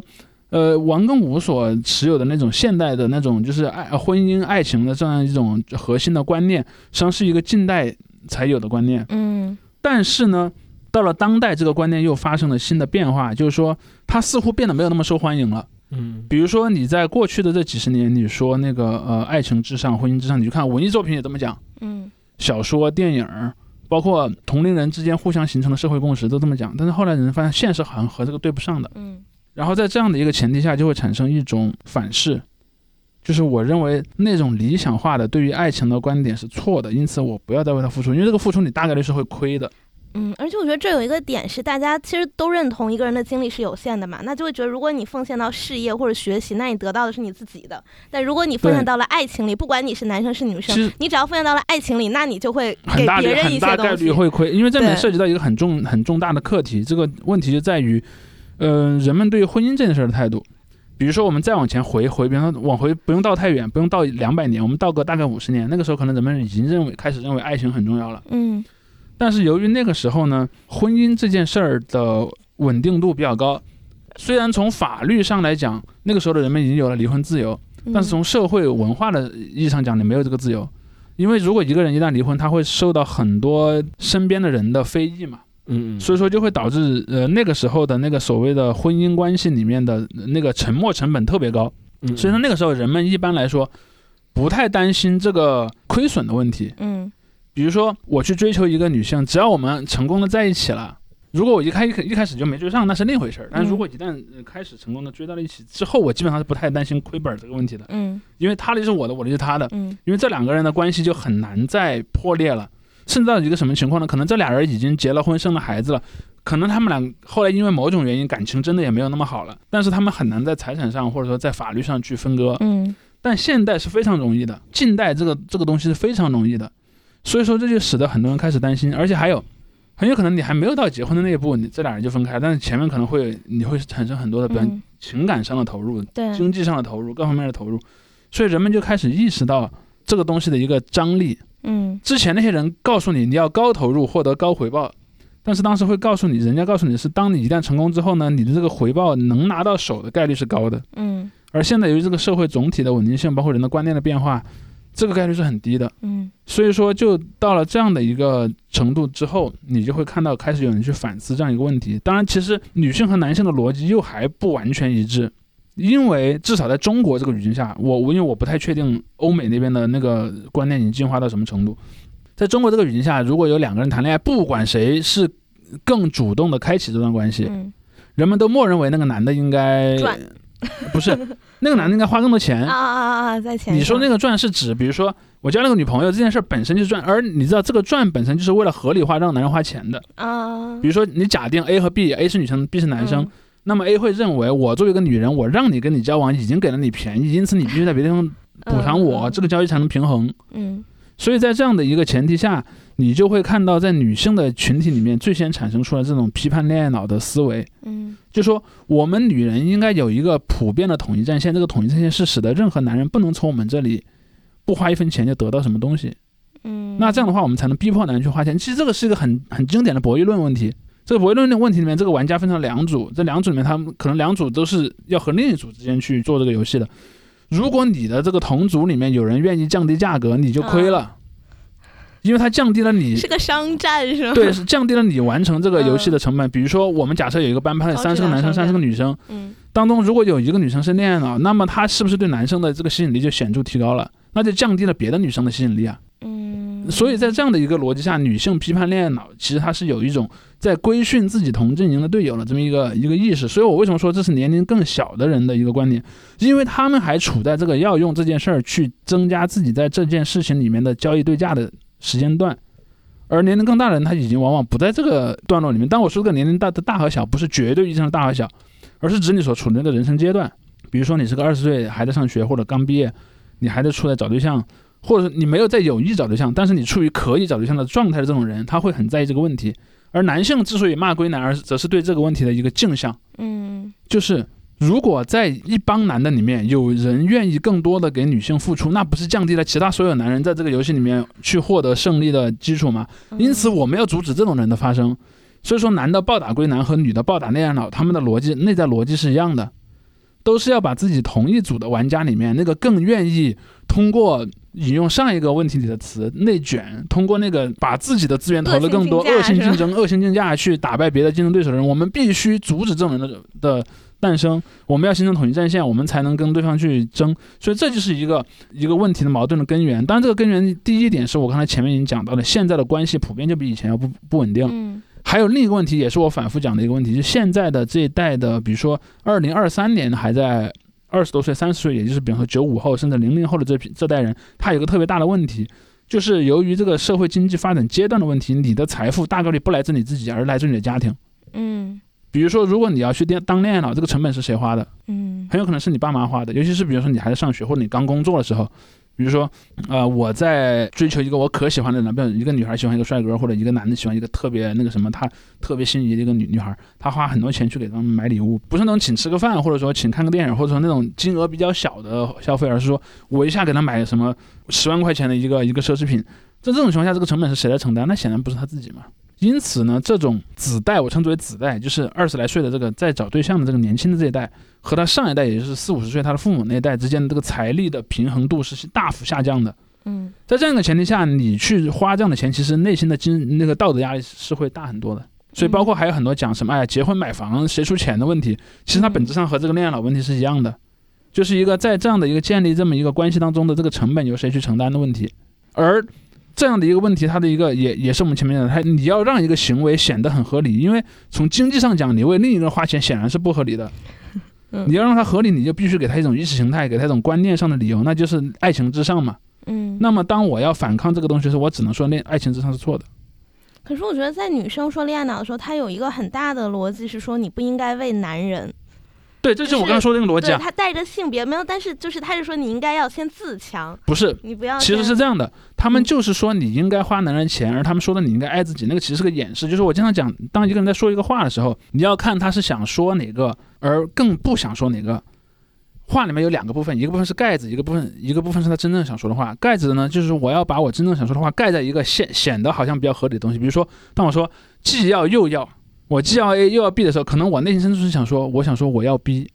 但我如果说我说我不说我想要 A，那么人们就说的我直接上来就说我我想要 B，显得好像太赤裸太直接了。我要把我想总是中庸对的，是吧？对我想要把我真正说的话隐藏在里面。比如说，当一个女性在说你不要恋爱了，你要爱自己，你不要为了男人付出的时候，你要提升自己的时候，她并不是说你真的应该去加强学习，或者加强锻炼，或者说去磨练自己的某个技艺，不是的。那个东西是他用来掩饰自己真实的目标的。她真实想说的话是你不应该为男人花钱。嗯，我对于这个问题的回答，我还是选择走抽象的道路啊，我也不去去啊，抽象人，对，不我就不说中国现在这个状态怎么样，因为你如果给我一个什么 MBTI 啊，什么叉叉人格测试的题，问你你相信浪漫爱情吗？他如果只有是和否的话，我当然选择否。啊，是打一下，就是对，这为什么？就是浪漫爱情，对吧？作为大家在左翼圈子里面经常提到那个四个大字“布尔乔亚”，对吧？浪漫爱情是布尔乔亚的一个意识形态，对东西啊，这个其实是将无论是男女还是什么什么之间的这种情感变得固化、异化了，变成商品了。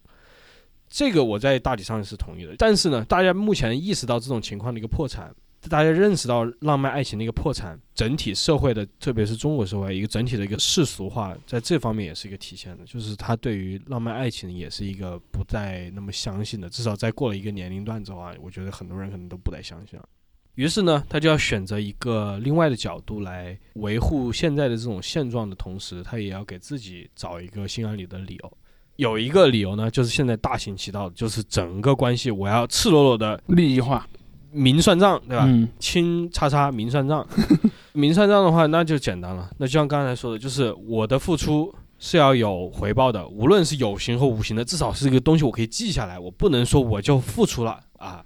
这是我自己感动自己没有用，这个是浪费啊。在更多丑话说的一点就是，这就是属于婚旅什么什么癌，对吧？那叉叉东西，就是我就不说那些词了，就是用这种词汇来表达。他要强调的一点就是，我觉得是结合你们两个，就是也我觉得不完全就是说纯粹一个利益考量，它中间也有一个这样一个心理上的自我安慰的一个程度，就是说我只要把它利益化的话，这样的话我也可以证明怎么说呢？现在的这个情况是依旧可以持续的，只不过要换一个方式。他们选择的方式，或者说他们只能选择的方式，现在看起来就是一个非常精打细算的一个方式，或者说也不一定精打细算啊，因为其实大家对于别人财产的这个估计和对于自己财产的估计，那显然是不一样边。际价值，对，对，我就对对自己精打细算，对对别人呢，只对别人是希望比较多 付凯出给我，所以凯他人之康嘛，对吧？慷他人之慨。啊，无所谓了，嗯，好花他人之钱，对，就是这种东西，嗯就是当然这些都我的说涵盖在内了，所以这个嗯就是现在的，在我看来，这个所谓的抽象的啊，为什么特抽象的一个现状，就是很多人都非常在这方面是很犬儒的。另外一个方面呢，就是我过去在某一个节目，还是在我们听友群还在第一个群的时候的吧，我提到过一个啊，现在这个齐泽克老同志已经被批成反动学术权威了，但我也不太引用他，但是还是我还提了，我觉得他提到这那点至少是有趣的，所谓的列宁主义爱情观嘛。列宁主义爱情观，我又把这个话讲出来，就是说他举的例子就是在长征的这个过程中的长征的过程中，你说一个红军女孩和一个红军男孩，两个人第二天可能一个就死了，或者一个就丢了，牺牲了，就是很有可能走散了或者怎么样，反正就是第二天就没了。你在这种情况下，你要维持一个怎么样的感情？你在这个情况下，就是齐泽克在他那个假想的那个论述里面，就是说，嗯你维持这个感情的基础，就是你要随时做好放弃对方的准备。嗯你要为了这个革命去放弃对方，所以这个时候他就说，你在这种最大的一种宽容，这是在他也不是宽容吧，就是一种自由，就是彼此对于彼此其实是一种最大的无牵挂的状态的时候，嗯。你会产生最真挚的感情。嗯。就是你对他的付出，或者他对你的付出，你要意识到你，你付出任何东西，你就肯定是有亏，你不不对，也不是用亏这个词，因为不存在亏，对就没了，就就是无回报嘛泼出去的水了。对，这是无回报，这是所有你一切都是无回报。他给你的一切也不是一种对你做的回报，而是他选择的对你的奉献。他只有这种方式的这个呃理解。于是说，他说在这种关系下，你也许才才会产生这种最真挚的联系。也就是说，对于浪漫爱情的所谓的这个建构呃不不不，就是 对浪漫爱情的叫做推翻嘛，在这过去的马克思的这个翻译不好，它其实不叫推翻，是个黑格尔的用语，就是它一个升华，对浪漫爱情的升华啊，在嗯这是这个状态，我是比较赞同这个的，这就是在我看来，这个是另外一个一个出路，就是在也许人们意识到，就是说你这种交易化的东西，你留下的也只能是自己的这个商品化或者他人的商品化，就是大家都物质化的一个情况下，你还有另一条道路就是。大家都以这种更加非物质的一个形式来操作自己的这个行为。当然，这个东西倒不是说我强迫你就能有的，你想有，你人家对吧？你的任何对象呢，估计十个有九，我觉得现在的问题是要强迫人家没有，强迫人家没有这种你。骂你骂人家恋爱脑，不就是你让人家说你恋恋爱脑都不是这种样子，恋爱脑是有一种觉得我对你奉献的话，就是无论是怎么样，我得到了某你种们两个的。你们两个的前提是不一样的。对，即使恋爱脑他不期望对方对我有什么回报，我也是觉得我做到了某件事情。而刚才提到可能那种更加宏大的啊乌托邦式的爱情观，它也不存在这个，它就是我做这个事情，就是因为我想做，我是出于我跟另外一个人，我们彼此都是人，嗯，能够互相共情的话，我觉得我应该做这个事情。其实说爱情是爱情，但是你可以扩展到任何人际之间的关系，就是大爱嘛。说的说的俗一点，就是嗯大爱。嗯就是我对你一个另外的其他人的一个奉献，终究到底是一个无回报的奉献，因为这个在嗯，宇宙的这个维度上是我对我自己的奉献。当然就是、啊对就是说比方说我喜欢一个人，我就是想让他开心，对啊，然后我不需要他回报我什么嗯，。这不就恋爱脑吗？但是我想说的逻辑是说，人们为什么要批评他？嗯，批评他就是说，比方我是一个女性，有有另一个女性在这么做，就降低了我的竞争力。啊啊，对，我明白，就你刚才的意思。但我不知道大家有没有看那个《再见爱人》那个综艺哈，他们就是每季会找三四对儿这种快离婚或者离婚冷静期或者刚离婚的，对，然后让他们一起出去旅游，嗯。然后在可能是十几天吧，在这个过程中也会有一些嘉宾，然后他们也会分享自己的故事，然后每个晚上会选择要离婚还是不离婚，然后过了就是你整个旅程结束，你会选择你要继续跟他过下去还是怎么样。然后他的其实每季你想来来的这些人怎么说呢？大家也都是人，所以多多少少是有一些问题的。然后在这季呢，有一个叫王睡睡，他本身好像是个博主吧，是个美妆博主，嗯，他就是被大家称为所谓清醒的恋爱脑，然后这个刚好我被我朋友称为理性的恋爱脑，所以我们两个是大概谁了吧？就是属于她的那个男朋友，我相信不管咱都抛开性别，不管男女，都会觉得他有很大问题。当然也不是说王诗蕊她本身完全没有问题哈，但是她男朋友有很大问题的这个基础上，他们两个天天吵架，天天吵到不可开交。这个女生几乎每天就是以泪洗面，然后爆生气，就感觉她的结节已经很很多了那种。但是呢，她依然会，就他们两个十年十几年都没有领证，但是依然维持了这样一段关系。然后大家就会说。为什么？就是你跟这个人在一起，你天天都生气，但是你还是跟他在一起。然后我觉得是大家你没有办法用理性、用逻辑、用理由去给他找的时候，就会说啊，那就是个恋爱脑。但同时他又不是说我觉得对方无限好，他是属于我知道对方是个混蛋，但我不离开他。所以大家就说他是个清醒的恋爱脑。那我觉得其实包括刚才就是主席说的，然后就姚天说的，你你把那些东西都搬上台面之后，这个是其实你自己，你愿意把你跟一个人的感情明算账，那是你自己的事情。但是当你看到另外一个人，他这个账是亏的，或者他好像不算这个账的时候，你去要求他说你必须得算账，你不算账你就不行，或者什么的。这是我觉得现在很就是在说别人，我不用骂这个词，在说别人恋爱脑的时候。的这个人，他其实忽视了对方的一种那种没有办法摆上台面的需求或者想法。就那个人甚甚至可能这个恋爱脑人本人他都说不清，就是我我为什么喜欢他，我也不知道。我知道他很差，然后他会拖累我，他没有办法给我带来经济上的补偿，可能连情感上的那种叫什么情绪情绪价价值，对，嗯也没有，但我就是离不开他。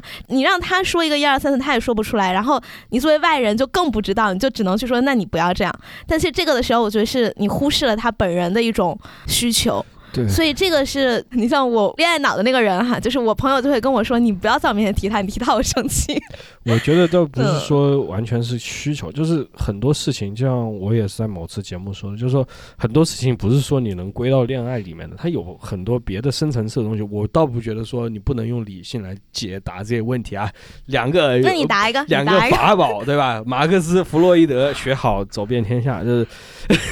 那我是个女的，我也可以弗洛伊德吗？对，当然那是弗嗯洛伊德现在还是很有用的啊，虽然大家不承认，但就是弗洛伊德提到一个很关键的概念，就是受虐狂啊。然后在他的这个大徒弟这拉康底下也也开发了另外一个概念，叫做什么呢？他说受虐受虐狂是一个普世的状况，因为大家全部都是从创伤中得到了咱们现在的这个人生。所以所有人都是受虐狂，然后施虐狂是怎么来的呢？施虐狂是那些没有承认自己是受虐狂的人，所以他就是把这个东西转嫁出去了，嗯。但就是我不是说刚才那个节目里面的人就是这种受虐狂，但确实就是很多人他对于这种类型的情绪或者这种类型的，姑且用需求吧或者欲望，他有不同的这种消解方式。有些人还选择，比如说像你十年我要跟这个我的啊打引号欢喜冤家一起度过，还有一些人我就是选择了别的一些方式啊。这些我觉得在现在这个这个社会上，我觉得你你要说见怪也不怪了，可能大家都有各种各样的这种取向。我有时候还推荐一个电影嘛，就是那个保罗·托马斯·安德森的那个《魅影逢将》嘛，我觉得那个片子就是拍的很好，他把这种类型的一个这种心理状态描绘的很清晰，他很出人意料，但是你看你也非常容易懂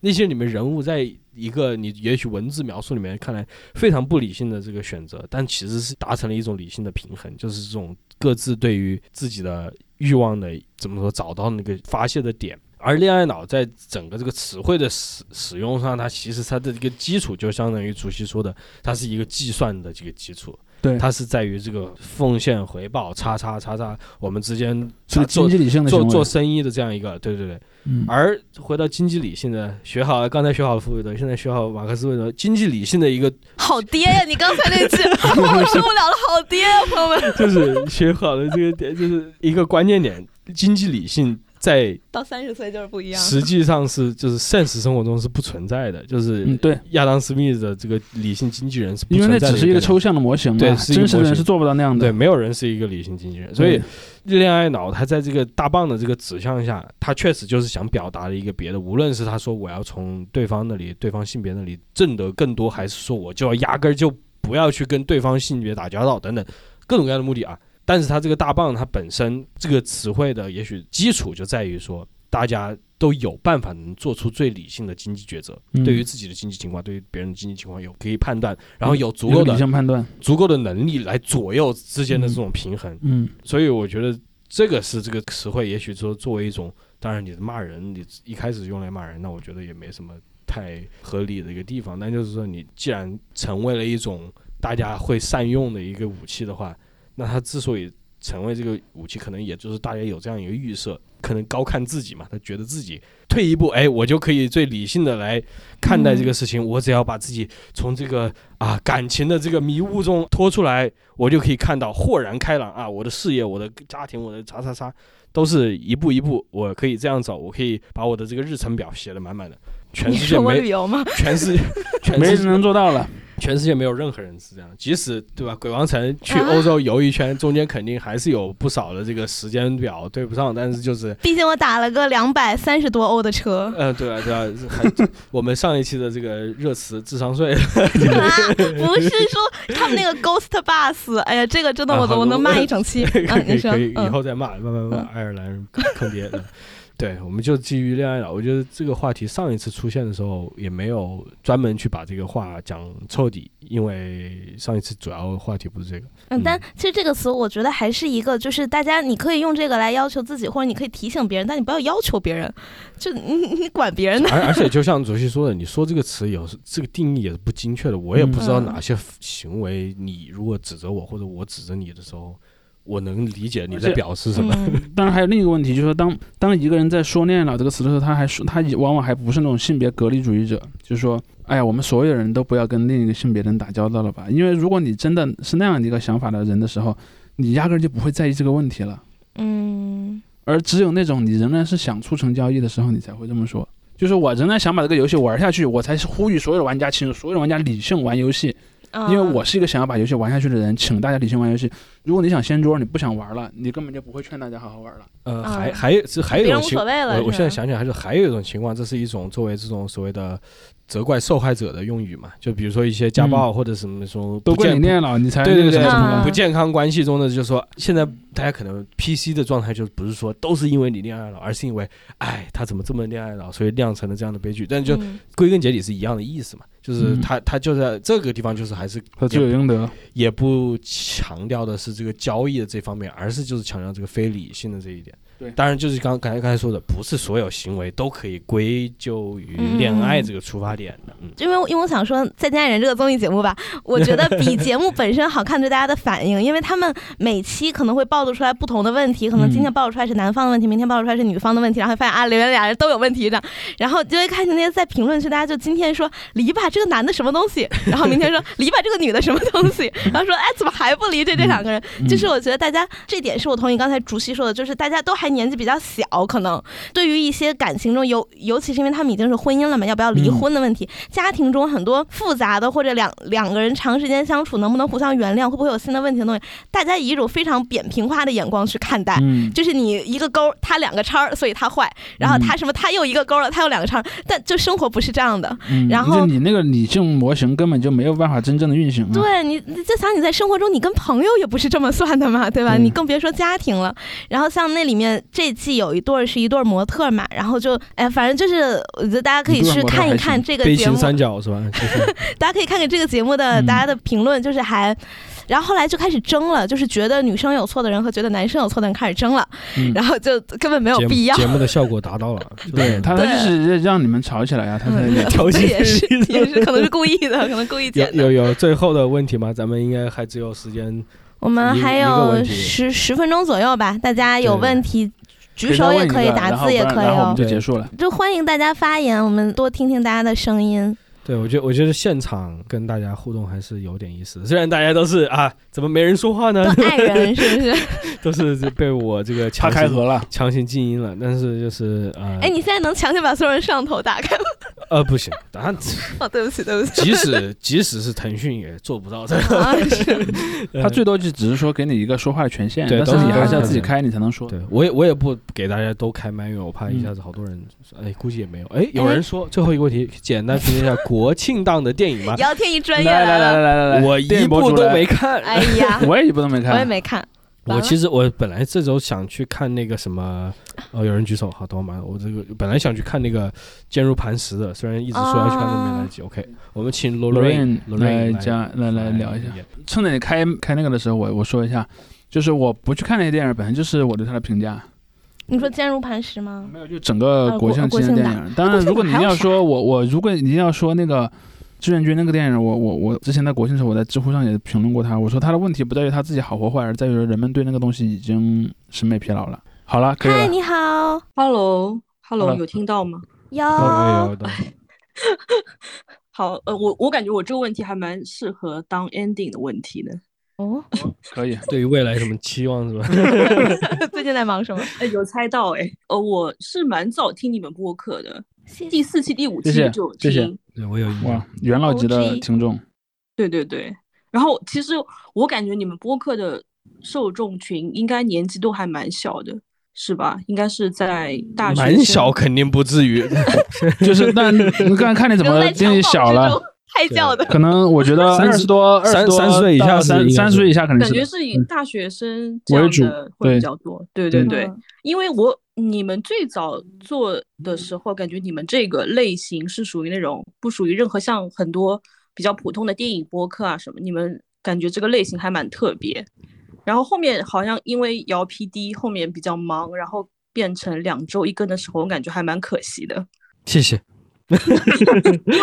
因为我觉得这两年播客的这个平台发展超好的诶，前两天有看到那个 LV 也有入驻，因为我刚刚有听到鬼王城说你们只有三个人在做这个的时候，我还蛮吃惊的。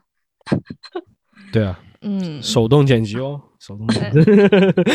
其实我们三个人的分工挺挺明确的，就是就姚天怡她负责所有，基本上。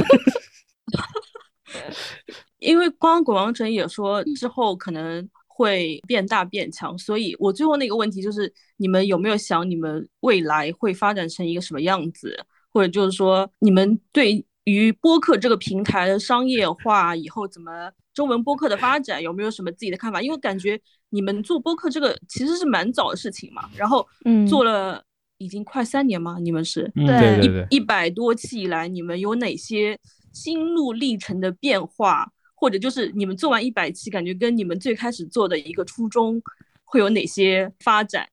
嗯哎，，其实，在姚天怡她也离职前公司的时候，我们有讨论过，就是这个节目怎么办的问题，因为。呃，是那个时候设备是前公司的，然后包括我们的 logo 的设计啊，还有什么的，其实因为是一个原本是个职务作品嘛，我昨天刚考完编辑资格证，不好意思，所以就是那那个时候我们是有聊过，然后那个时候我们三个态度就是说，如果说前公司他想留下这个节目，那我们三个就独立出来自己再重开，然后那如果说前公司他愿意放手，因为他也没有后续的人了，加上这个节目跟我们三个人是深度绑定的嘛，如果他愿意放手，那当然是最好的。所以后来的结果呢，就是经过姚天一的的一方洽谈，我不知道是如何洽谈的，反正就是我们把设备和录音室我们都无法再使用了，因为是公司资产，但是我们就自己独立出来。所以在刚独立的几期，其实音质非常的不好，因为都是用手机录的。然后到后面也是有了大家的支持之后，我们才买了话筒，就是才有了一些资产这样。嗯，所以那个时候，我觉得我想知道姚天怡是怎么跟老板谈的，没有没什么跟老板的，因为差点没有了。这个就像你说的嘛，他们没有没有后续计划，对啊，啊，所以也就算对了，是吧？对。刚才看到 Lorraine 同学其实错过了咱们开头啊，这咱们开头就是关于这个谈论播客的这样一个纠结状态，我还在那说再也不谈论，不在播客上面谈论播客，今天最后一期，逃不过啊。关于商业化这个，其实很简单，你就基本上很难，就是这个基本上做不到，在我看来啊，目前这个状态下，因为你刚才像你举的例子，LV 嘛，这不存在商业化的问题，人家就是带资进组，叫做对吧？还有像什么各个机构，像字节操纵，他们都都有自己的这个播客，像做出来头部的独立做出来的几个那种像随机波动啊，或者是有几个那种娱乐娱乐主题的等等，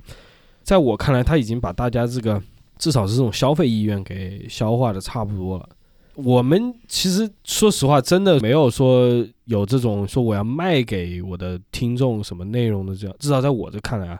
没有这种卖给谁的这个呃想法。这一方面对我来说也是一个呃自由，自由，对对对，我就不是说我要去创造一个产品，对对对，我是我是要创造一个消费的产品。我们现在至少我自己说服我自己，我也是说，就是说，我觉得这还是一个平台，我们有足够的这个订阅的听众，即使我们现在变成两周更，我们还是有保留了很多订阅的，就是我们的订阅数在总的这个量上一直是没有在往下掉的。所以这个在我看来就是没输当赢，对吧？嗯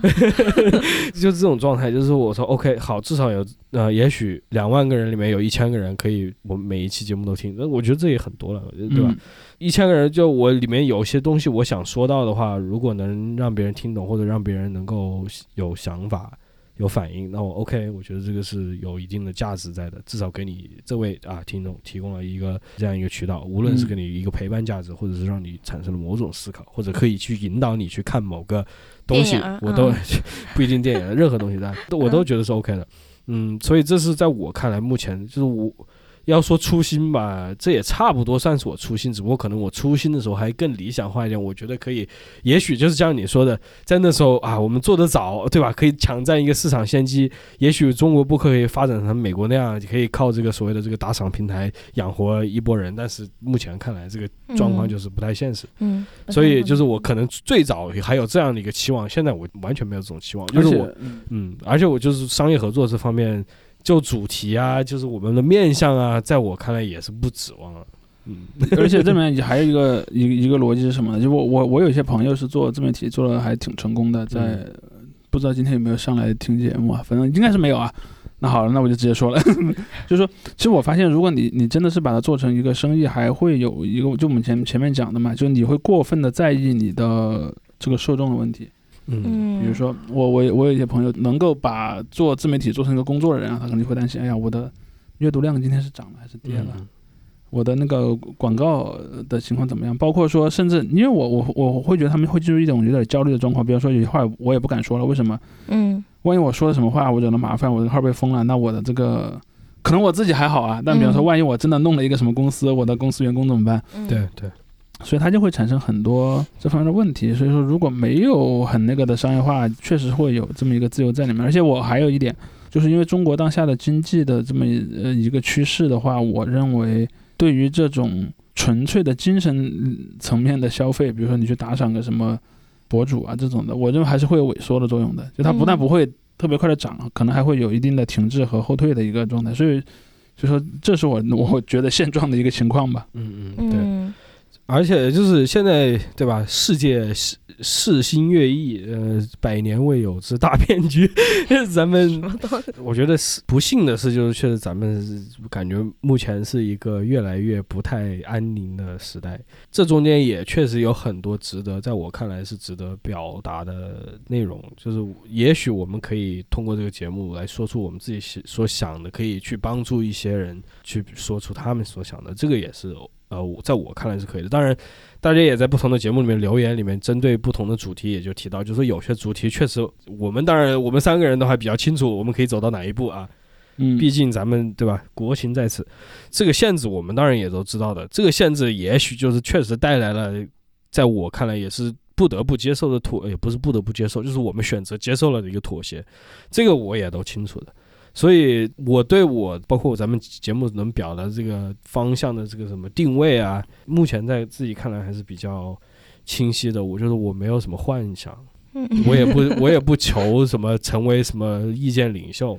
因为我也觉得我们目前的这种妥协是不值得当乐意见领袖的。对对对，真的说真的，嗯没有，就他他刚才问说我们和一开始什么有什么区别？我觉得我虽然不经常听播客哈，但是我就是有限听那些播客里面，我觉得我们三个人的这种组合比较特别的一点是我们不是那种朋友。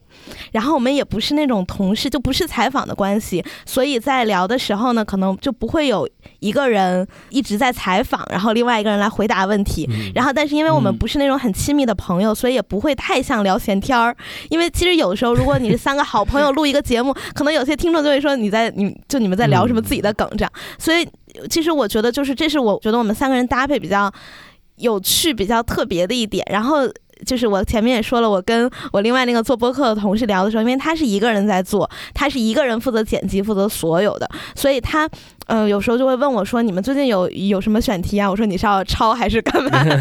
对，所以就是他一个人做比较难的，就是他要一个人去做所有的事情，嗯找选题、找嘉宾，然后约时间自己再剪辑。但我们三个人，我就跟他说：“我说巴贝塔词典比较幸运的就是这两位男男主播哈，都比较有意见，都比较有话可说，呃，所以有的时候。”跌位就是我吧对对 爹嘛，对，所以我有时候就是我看有其他评论区也说说啊，怎么橙橙子这期都没怎么说话，对，就是我我就很清闲，我就插科打诨，然后当个花瓶就好，所以也不知道播客怎么当花瓶哈，对，反正就是，对我觉得我们这个节目就有的时候可能不同的听众对不同的期会有不同的听感，但是可能也分话题吧，因为我们的话题还挺广的，有的时候会聊一些很亚文化的东西，有的时候又聊一些很主流的东西什么之类的，所以。嗯，怎么说？可能以后也会这么做下去吧。然后做多久就不一定了，还要看彼此的工作生活安排这完全看天，说实话，我也嗯我也我我觉得真的，我我我听了那么，我现在也在听这些欧美博客，学到一个点就是，确实大家也不太在计划这个事情。有个别博客就是真的听着听着，有一天突然就说啊。对不起，大家我们不做了。这么突然，有这样的，就是这个对吧？人生无常，总会大成大成 总总什么默契啊！我的天，对对对，就就是这样，所以就我觉得在这样一个状态下，也不用去想太多，就说我们未来啊，呃想下一个一百期我还在哪里就真的，我觉得这种问题当然是没必要。我说做一期是一期，这个也不。在我看来，不完全是个消极的，在我看来也是个比较现实的一个态度。我现在倒是有一个期望啊，对于未来，嗯我期望未来这个什么 AI 剪辑技术能够出现啊，降低你的劳动量对，。降低我试过用 AI 剪视频，我觉得效果不是很好。呃不不不可能，对，是 AI 剪辑，目前这个就是根本没有，就只是非常机械的把什么，比如说空的地方卡掉给你，是的，它完全没有一个判断能力。是，的，这不谈了，这 AI 的这个话题，以后你就有的活得够久是聊的就。行了。对，行行哎，行，反正我们这个我们这个节目到现在一百期，也是从一开始到现在经历了挺多的变化的。然后怎么说呢？就是看看未来吧，做做看吧，看看能到多少吧。对 对对，谢谢大家。谢谢大家。谢谢。然后我们之后可能还会有一些这种开放或线上，就是在一些节点的时候哈。是是的，嗯是的，挺好的，挺好哎，欢迎大家多多关注我们，因为其实就我也很很理解，我们不是每期每个话题都所有听友都想听啦，嗯，所以大家就是各取所需。竟两万多人呢，啊，对，对吧？但每期播放量只有对对，哎，咱们完播量完播率有我们完播率还可以的这这这的这在行业内所以只要是很高听了都能听完，对但不是所有人都听这样。对，谢大家，谢大家，谢谢，大家。非常感谢。然后也感谢这次参加我们这个直播的节目，虽然不是每一位有发言啊，但是你们的这个存在，哦，你在北美熬夜，他哇哇，真的是感动。谢。对对对，你把那个的截个图什么的，哪个截个图？就是哦整个这个 OK，烧，谢谢大家，好的，好的。谢谢。辛苦下期节目再见。我我希望，哎，哦，我对我对咱们节目有一个期望，希望有朝一日我能说服你们两个跳宅舞。拜拜，拜拜，好好好。拜拜，拜拜拜拜拜拜，谢谢。